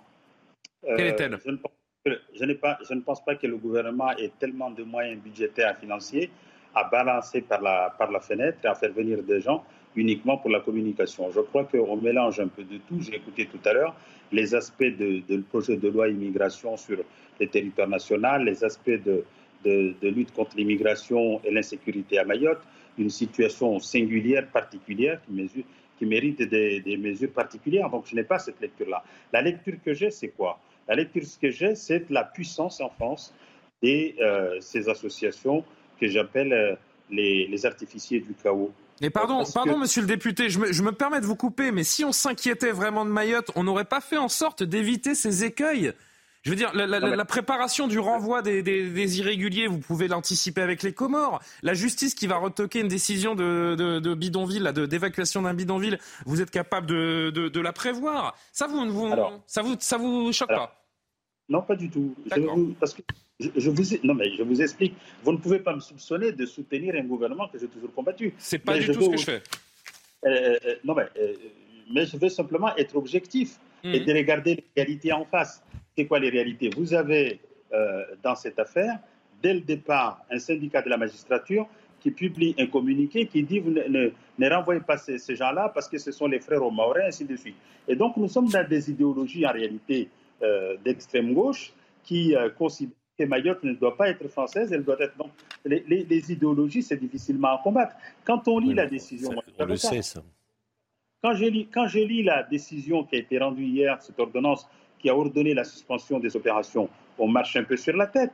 la réalité, c'est que les personnes qui sont visées ce ne sont pas elles qui ont contesté, ce sont les voisins qui ne sont pas concernés par l'opération et qui, est sur l'avis d'un architecte qui est à Paris, qui a lu le dossier euh, par, je sais plus, euh, euh, sur des cartographies, qui n'était pas là. C'est sur cette base-là qu'on a pris la décision de suspension. Je crois qu'il faut dire les choses comme elles sont. S'agissant des... Monsieur le député, vous savez on savait qu'il y avait des problèmes de droit. On savait peut-être aussi qu'on était en pleine élection aux Comores avec un président qui, qui a envie de faire barrage. C'est le pire moment pour mener cette opération, non? Alors, alors que moi, je considère que la situation va se débloquer et que M. Azali euh, montrera qu'il peut. Euh, et c'est tout ce qu'on souhaite. Euh, oui, mais absolument. Mais je, je pense qu'il finira par donner l'autorisation pour que ces personnes aillent là-bas. Ce serait le seul territoire au monde, le seul pays au monde qui refuserait ces nationaux. Moi, je serais pris dans une. Dans une c'est pas le seul. Hein. On en connaît d'autres, hein, monsieur le député. Dans, dans une difficulté, je sais pas moi, à Taïwan, euh, même si j'étais un opposant de Macron, il aurait mis tous les moyens pour essayer de me faire revenir. Évidemment. Et non pas dire qu'il reste là-bas. Je crois que ça aussi, il faut le dire. Moi, il faut éviter, moi, pour moi en tout cas, je ne supporte pas cette, cette autoflagellation en permanence, accuser la France, quoi qu'on fasse, accuser la France, c'est toujours la faute à la France, c'est jamais la faute à ceux, nos partenaires, ainsi de suite. Vous l'avez dit tout à l'heure, et d'ailleurs je rectifie, vous avez dit 150 millions par an, c'est pas 150 millions, c'est 50 millions par an sur trois ans, avec euh, ah éventuellement. Vous avez raison, merci de corriger. Des, renouvellements euh, euh, pour que effectivement on aide ce pays à progresser, à pouvoir endiguer le phénomène. Là, ils ont annoncé qu'ils vont participer. J'ai vu un conseil, comment dirais-je, le compte rendu de, du Conseil des ministres de ce matin ils ont dit qu'effectivement, il y a un problème, il faut qu'ils participent à, l'opération d'empêcher les Kwassas de partir. Hmm. Alors, les Kwassas sont les bateaux hein, qui font les allers-retours entre les, les, Comores et Mayotte. Vous, me direz que ce n'est pas la première fois, mais je pense que nous avons des, atouts. Ça a été dit également quand on s'appelle la France et qu'on a la possibilité de contrôler le canal de Mozambique euh, à distance, on peut effectivement empêcher les Kwassas de venir. Et c'est ça en réalité qui a manqué. Et c'est là où moi, je suis plus critique avec euh, le gouvernement, c'est-à-dire de ne pas mettre les moyens, par exemple un bateau, et mettre, en place ici euh, une base euh, navale avec un bateau qui surveillerait, mm. puisqu'il n'y a pas que les entrées, et montrer aux Comoriens qu'on peut nous prendre en compte, assurer, assurer le contrôle de nos frontières. Mansour Kamardine. Là, serait beaucoup plus simple pour discuter avec eux et de savoir qu'est-ce qu'on fait ensemble. Mansour Kamardine, vous restez avec nous si vous le voulez bien. Euh, vous continuez évidemment de, réagir euh, à cette situation. Je voudrais qu'on fasse un petit tour de, plateau. François Pupponi qui voudrait vous adresser un, petit mot également. Je voudrais juste qu'on entende encore cet extrait, ce témoignage recueilli par Régine Delfour et Fabrice Elsner, cette jeune fille interrogée cet après-midi qui vit dans, un bidonville, qui parle de sa, de sa situation et de la crainte bah, de voir son bidonville rasé aussi, puisque c'est le seul lieu où elle vit. Mon frère dort en haut, ici c'est en bas, ici c'est la salle où on peut regarder la télé et là c'est la chambre de mes parents et dehors là c'est... Juste la chambre de tes parents, elle est où? Elle est dedans. Tu peux m'emmener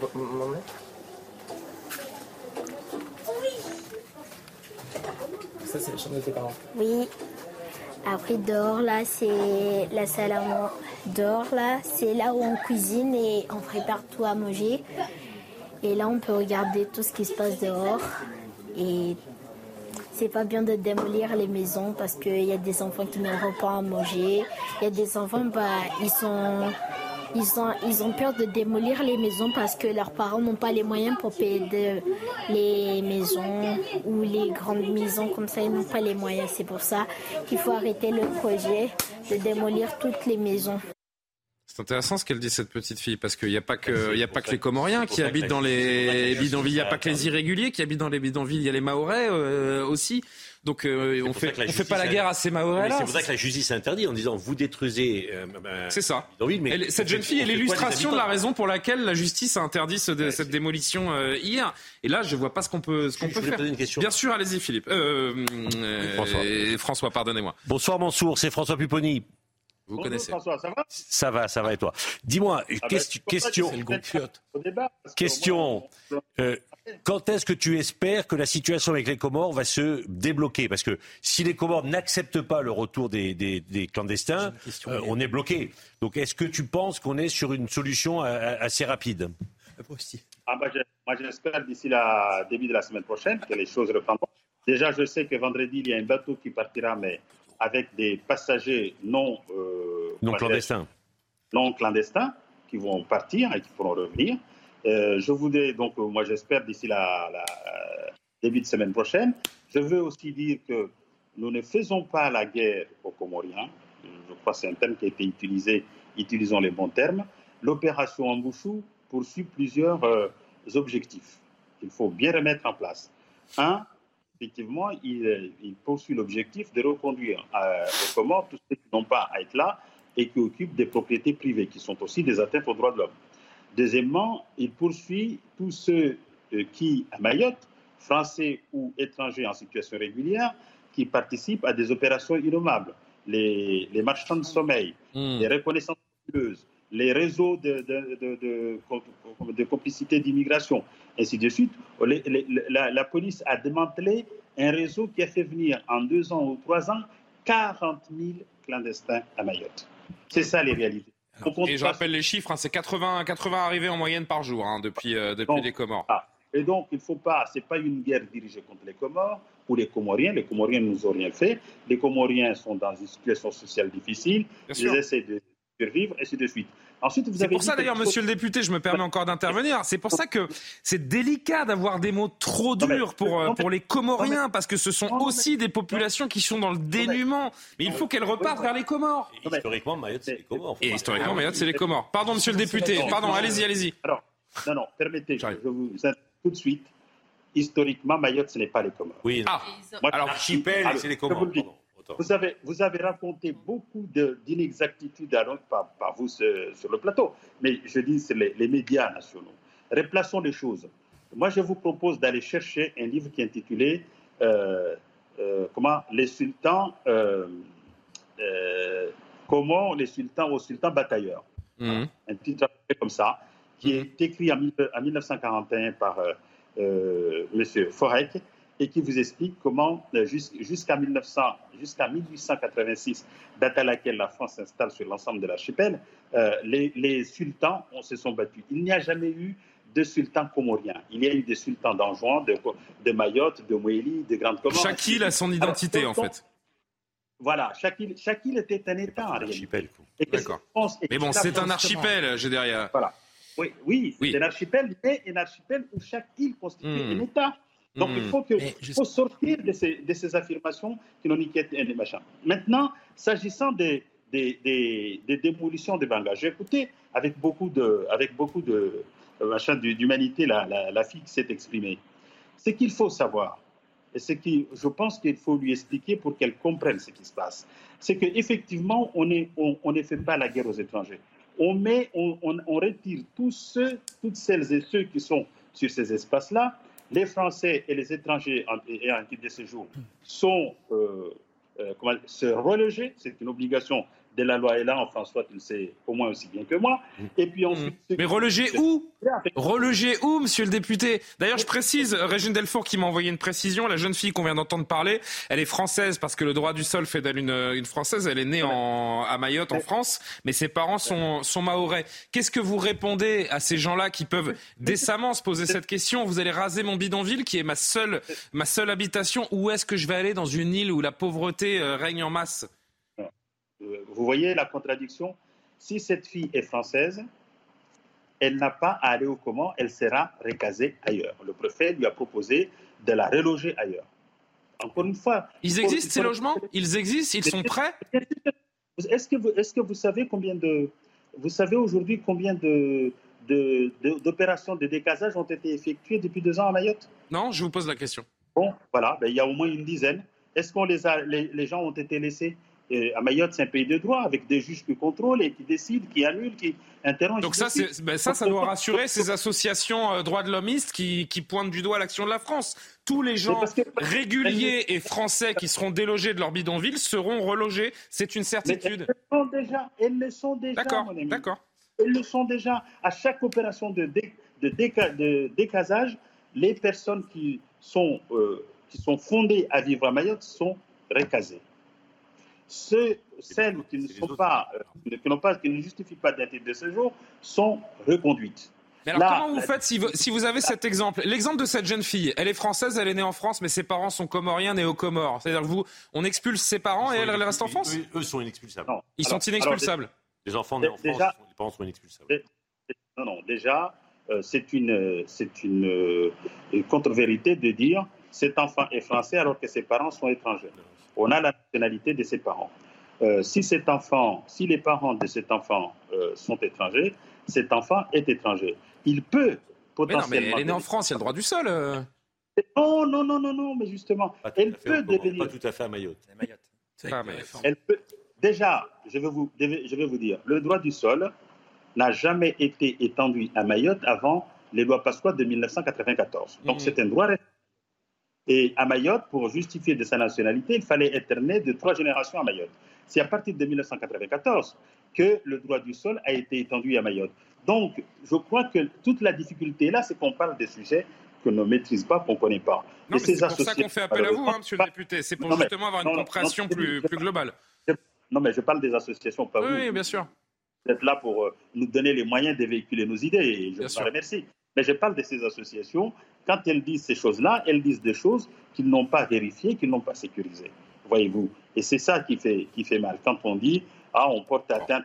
Est-ce qu'on s'est simplement interrogé une seule fois les droits de l'enfant qui est allé à l'école et qui a été abattu devant l'école? Les droits de ses parents, les droits de ses enfants qui sont dans les bus et qui sont euh, traumatisés par des... C'est terrible. Je suis, Monsieur le député, je, je me permets de vous couper parce que on va rester avec vous, hein. mais il est 23h30, on doit faire un rappel de l'actualité. On va entendre aussi le témoignage de, cette femme qui a été victime de, représailles ces derniers jours de la part de, Comoriens délinquants. Euh, et cette histoire de... Moi, je, l'ai vu, ce, reportage là sur les réseaux sociaux ces, dernières heures de, ces, de ces délinquants euh, masqués, cagoulés, à machette, qui rentrent dans les bus scolaires, qui défoncent les vitres des bus scolaires à coups de machette pour terroriser ces gamins qui veulent aller à l'école, pour repartir avec un pauvre téléphone portable. Hein, D'ailleurs, on, fait, enfin, c'est un, c'est un cauchemar ce qui se passe à Mayotte. Parlons un peu de cela. Eh ben, on, marque le point sur l'actualité et, on, revient tout de suite. On va entendre ces, témoignages et, et, vous êtes encore avec nous, monsieur le député. L'actualité, Mathieu Devez.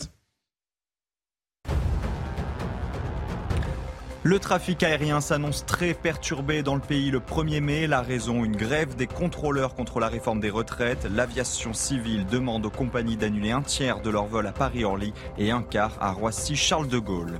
Les fauteuils roulants seront intégralement remboursés l'année prochaine. Emmanuel Macron l'a annoncé lors de la sixième conférence nationale du handicap. Au total, l'État va consacrer un milliard et demi d'euros pour un meilleur accès aux lieux publics. Une série de mesures ont été annoncées pour améliorer le quotidien des 12 millions de Français concernés. Enfin, l'Union européenne appelle à réduire l'usage des pesticides. Selon les chiffres d'Eurostat, les ventes sont restées relativement stables, à environ 350 000 tonnes par an entre 2011 et 2020. Des pesticides donc toujours autant vendus alors qu'ils polluent, sapent la biodiversité et favorisent le développement de maladies. On continue de parler de Mayotte avec cette image en direct hein, euh, de nos correspondants Régine Delfour, nos reporters Régine Delfour et, Fabrice Elsner. Cette opération de police non loin de la, capitale avec ces, euh, policiers euh, métropolitains envoyés sur, place qui tentent de, de débusquer ces, fameux délinquants qui sèment la terreur dans, les rues mahoraises. Je vous parlais du témoignage recueilli justement par nos reporters cet après-midi de cette femme qui a subi des, représailles après les, les, actions de police justement de la part de, de Comoriens délinquants sa maison a été attaquée au cocktail Molotov et elle a répondu aux questions de Régine Delfour.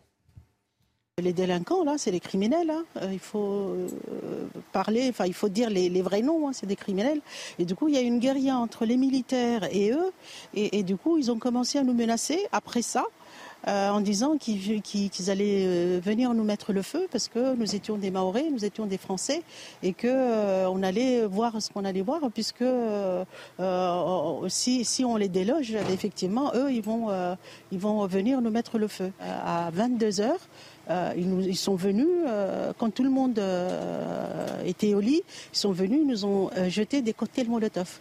Le, le, souci, c'est que effectivement, c'était dangereux pour nous et c'était criminel, puisqu'ils ont mis des barrages, deux, trois barrages, depuis le terrain en travaux jusqu'ici, pour éviter que les flics arrivent, pour éviter que les, les, les pompiers arrivent, justement, quand le feu allait prendre et que ça nous consume. C'est ça la réalité que nous vivons au quotidien ici. C'est ça la réalité. Et du coup, euh, voilà. Euh, nous, euh, ce qu'on dit, c'est que ça fait une dizaine d'années que qu'on vit ces situations. Ça monte crescendo. Aujourd'hui, c'est des meurtres. Pour nous qui sommes de cette île, pour nous qui vivons ici, ici nous sommes chez nous, on ne sait pas où aller. On ne connaît pas d'autres endroits où aller. Ici, c'est chez nous. Du coup, si on vit en permanence dans cette peur, dans cette angoisse au quotidien, quand on est à Mamoudzou, parce qu'on travaille à Mamoudzou, on travaille ailleurs, il faut qu'à à, 17h, on rentre à la maison. Sinon, si on rentre à 18h, euh, là, euh, on a la, boule au ventre. Et c'est comme ça comment nous vivons là depuis 5 ans. Il a raison, François Pupponi. Je trahis encore une fois ce qui est dit en off. C'est la France dont on parle. C'est la France, mais c'est un territoire perdu de la République. Moi, je me pose une vraie question sur la stratégie du président comoréen qui est en cours de, en campagne électorale. Est-ce que son enjeu à ce président comoréen, c'est une forme de chantage vis-à-vis de la France pour récupérer plus d'argent, plus de crédit? Euh, Monsieur le député nous a très bien expliqué qu'en fait, on ne donne, je mets plein de guillemets, hein, que 50 millions et encore répartis sur trois ans, si j'ai bien entendu. 150 millions sur trois ans. ce qui veut dire 50, 50 millions, sur trois, enfin 50 millions par an. Est-ce que l'enjeu, c'est d'augmenter ces crédits de la part de la France ou est-ce que la stratégie est plus politique que ça pour remettre en cause cette spécificité de Mayotte qui est, à l'évidence, quand on écoute les habitants, d'être restés très attachés à la les, France? Comoriens Est-ce que c'est une stratégie économico-financière ou est-ce que c'est une stratégie politique avec une volonté de reprendre la main sur Mayotte, y a, les deux. qui est restée française Il y, a les deux, parce qu'il y a de l'argent qui arrivera à Mayotte et ça servira à beaucoup de personnes. Oui, peut-être peut pas aux habitants qui en ont le plus besoin. Mais les Comoriens, pour être en relation avec eux depuis plusieurs années, tous les ambassadeurs des Comores en France m'ont toujours dit, pour nous, Mayotte, c'est les Comores. Ça fait partie de l'archipel. Les, les, gens de Mayotte n'en veulent pas, mais nous, Comoriens, on veut que Mayotte redevienne comorien. Contre la vie de la population. Ils, ont surtout envie de profiter du statut français euh, de, Mayotte. Parce que Mayotte, euh, à la proportion de la France, c'est le département le, plus pauvre. Mais euh, vu du contexte de l'archipel des Comores, c'est l'île la plus riche. Il n'y a pas de secret. L'Arabie Saoudite est là, la Chine est là, le Qatar est là. Hein. Il, derrière. Hein. Non mais vous vous rendez compte du sentiment d'abandon ah, que doivent ressentir les Maoris d'abord qui vivent dans une situation qu'on ne peut pas imaginer. Non. Il faut être sur place pour. Je pense qu'il faut être sur place pour inimaginable. réaliser ce que c'est. Il y a les problèmes de délinquance, mais les problèmes d'infrastructure. Enfin, c'est terrible. Ils n'ont pas l'eau courante tous les jours. Enfin, c'est dément ce que vivent les Maoris. Et en plus de ça, vous avez la France qui est quand même bien silencieuse et qui se laisse un peu piétiner par un État qui dit que la France occupe illégalement ce territoire, qui ne reconnaît pas la souveraineté de la France dans le 101e département. Je veux dire, c'est quand même hallucinant. Et là, on est en train de négocier avec eux. il faut négocier pour qu'ils reprennent effectivement, mais on leur donne en plus de l'argent pour qu'ils se développent. Je trouve, moi, que la position de la France est quand même... Euh, voilà, on, ne montre pas franchement les muscles, quoi. Alors, que, alors que, sincèrement, on, se fait plus que piétiner. Quoi. Enfin, qui, quel État peut accepter qu'on ne reconnaisse pas la souveraineté sur une partie du territoire Alors Jean-Sébastien qui n'a pas dit un mot encore, et Philippe, je reviens vers vous. On n'oublie ah pas évidemment Mansour Kamardine qui est avec nous, je vais aller le revoir. Allez-y. Trop ce que vient de dire euh, Johan sur l'exaspération oui, qui doit être celle des, des Mahorais.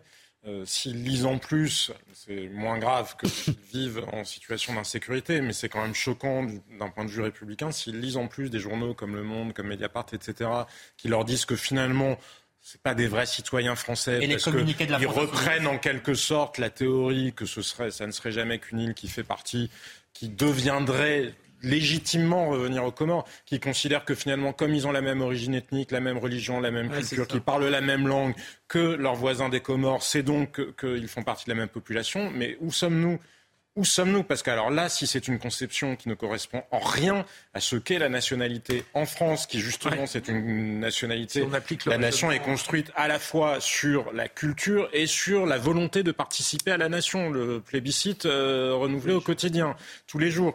Mais et là, on voit des gens, mais vraiment Edoui Plenel, qui tenaient des propos mais extravagants de ce point de vue-là. Mais cette gauche-là, hein. cette gauche-là est tellement loin de la République, tellement loin de la République qu'elle ne se rend même plus compte bah, qu'elle reprend les théories, des théories dont je on sait très ceux bien qui, ceux qui ont, du mal à dire de cette opération, avaient été retenues. Même si évidemment qu'il y a des problèmes structurels à Mayotte et que et qu'en effet, je suis pas certain que cette opération règle tous les problèmes. Il n'y a pas d'eau courante, il y a des problèmes de logement, il y a quelque chose vraiment de, de, structurel, de global à Mayotte. Mais les gens qui ont le culot de dire que cette opération est une est anti droit de l'homme et je ne sais quel. Non mais qu'ils aillent faire un petit tour une fois sur place je pense qu'il comprendrait, euh, comprendrait un petit peu la situation. Alors, Karima qui a très très peu parlé. Philippe, je reviens voir le député et je voudrais qu'on retourne également surtout voir Régine Delfour à, Mayotte pour voir où en est cette opération ce soir. Il nous reste peu de temps. Pardon, Karima. Non, et est-ce qu'on peut revenir à l'essentiel, c'est-à-dire d'écouter les Maorais qui disent finalement nous aimons la France, nous appartenons à la France, qui envoient des signaux, des appels à l'aide et, qui se disent finalement, finalement, ils sont dans un territoire abandonné de la République, littéralement, et se disent, ben, nous sommes des citoyens de seconde zone, ce qui est complètement euh, absurde, ce qui ne devrait pas se, passer aujourd'hui à l'heure où on se parle. C'est un département français. Pour, exactement. Et pour ce qui est de cette opération, je pense quand même qu'ils auraient mérité mieux. Excusez-moi, quand vous arrivez avec euh, les, tambours et les trompettes, vous annoncez une vaste opération, hein, vous allez venir en aide euh, aux Mahorais, et finalement, on entend toutes sortes de choses. Hein, ce bateau qui n'a pas pu se rendre, qui a été refoulé. on, on, parle, de, par exemple, de ce bidonville. Est-ce qu'on peut y aller par priorité? En ce moment, il y a un appel à l'aide, c'est un, cri, donc un SOS pour dire, ben, il y a de la délinquance, il y a pas juste de la délinquance, il y a de, l'ultra-violence, il y a des gens qui se promènent avec des machettes et on a vu euh, certains drames. Donc, si on parle de prioriser la sécurisation de l'île, est-ce que c'est ça les, premiers efforts qu'on doit faire en premier? Donc, euh, hein, s'atteler à la tâche et vraiment voir sur les réseaux euh, les gangs, etc. Et ensuite, peut-être on verra ce qu'on va faire pour la, reloger ces personnes avec des enfants qui sont dans des bidonvilles. Je pense que d'arriver et de dire, de, prétendre qu'on va tout faire en même temps et finalement avec un résultat assez mitigé, moi je pense que les Maorais méritent mieux que cette opération. Elle peut être menée à bien cette opération ou ça, ça sent le coup pour rien, euh, bien malheureusement. Je pense que la situation est telle qu'une opération sécuritaire ne suffit pas. Et qu'à un moment donné, si on entend bien tout ce qu'on nous a dit ce soir, ça relève plus de l'opération militaire que de l'opération sécuritaire à un moment donné. Mmh. Euh, et puis ma deuxième remarque, c'était par rapport à Edoui Plenel et cette gauche-là. Elle veut rejouer le colonialisme. Alors que ça n'a rien à voir avec le colonialisme en l'occurrence. Euh, monsieur le député, je suis, désolé, je veux demander une, intervention euh, synthétique si possible parce qu'on va arriver à la fin de cette émission et on va retourner voir notre, notre reporter pour un dernier mot. Moi j'ai une question très simple euh, à vous poser, Mansour Kamardine. En deux mois, est-ce que la situation de Mayotte peut changer? Au moins on peut prendre le contrôle et changer, changer le rapport de force et changer le, de camp la peur. Il faut que la peur change de camp. Ça, c'est la première chose. La deuxième chose, je voudrais revenir pour dire euh, si dans l'esprit, j'étais d'accord avec madame qui euh, parlait tout à l'heure, nous ne demandons pas d'aide parce que nous sommes français, nous demandons simplement à ce que la France, l'État, notre État, assume euh, ses, compétences régaliennes. S'agissant du statut français de Mayotte, les Maoris sont fiers d'être français, ils n'entendent pas y changer. Je veux simplement rappeler qu'y compris au sein du gouvernement comorien, plus de la moitié des membres des ministres du gouvernement comorien sont des franco-français. Alors peut-être qu'on peut se poser la question, comment est-ce qu'on peut être français et apporter atteinte aux intérêts supérieurs de la, de, la France, notamment euh, de sa souveraineté. Il faudra qu'on s'interroge au vu des dispositions du code, du code civil si on ne peut pas nous interroger si on doit continuer à donner la, la nationalité française, à avoir la nationalité française pour ces personnes-là. Merci beaucoup, euh, Mansour Kamardine. Je suis désolé. Alors, très vite, si vous avez vraiment 10 secondes, s'il vous plaît. Non, ben voilà. Moi, je veux juste vous remercier et vous demander d'amplifier parce que vous avez la possibilité de faire comprendre à tous ceux qui ne l'ont pas encore compris que Mayotte est française depuis 1841.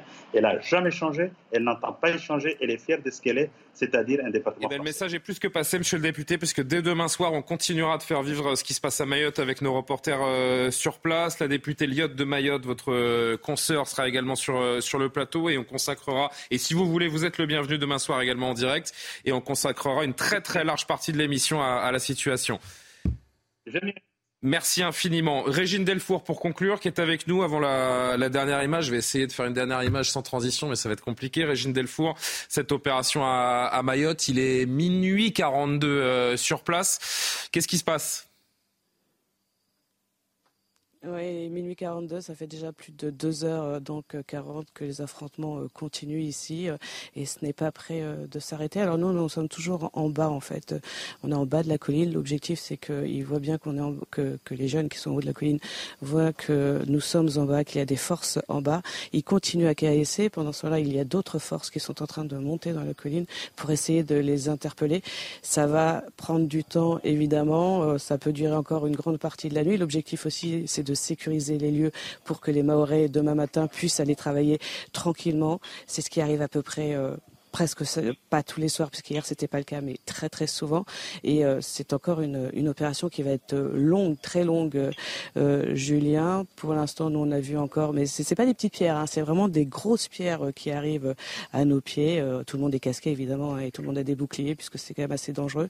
Il n'y a pas eu de lancer de cocktail Molotov là, mais ils nous invectivent, on, on, les entend, ils sont très présents, ils ont, ils ont décidé de continuer encore à mon avis, plusieurs heures.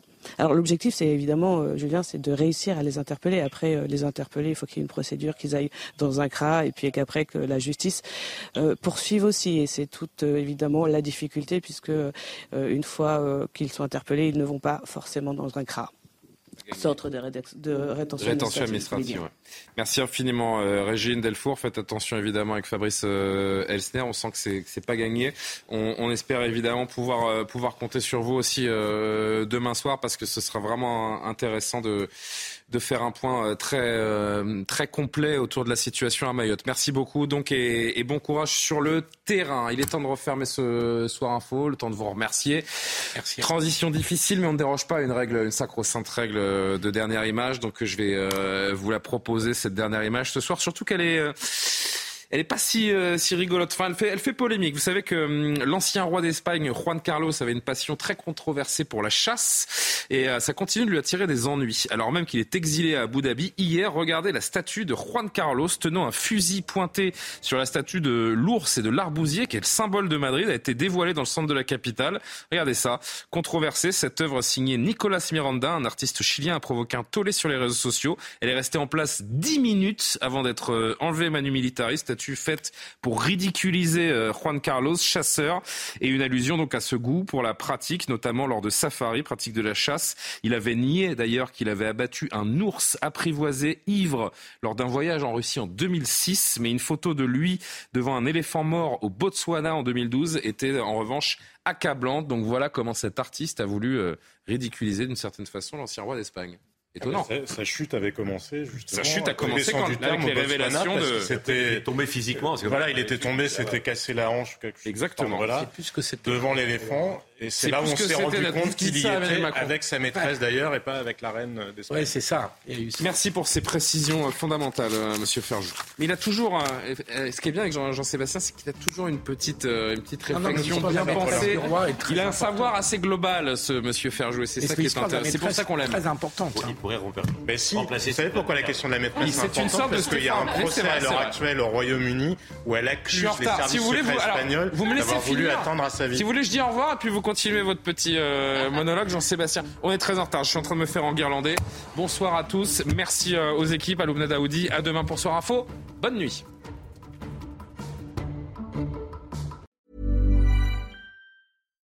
Hi, I'm Daniel, founder of Pretty Litter. Cats and cat owners deserve better than any old-fashioned litter. That's why I teamed up with scientists and veterinarians to create Pretty Litter. Its innovative crystal formula has superior odor control and weighs up to 80% less than clay litter. Pretty Litter even monitors health by changing colors to help detect early signs of potential illness. It's the world's smartest kitty litter. Go to prettylitter.com and use code ACAST for 20% off your first order and a free cat toy. Terms and conditions apply. See site for details.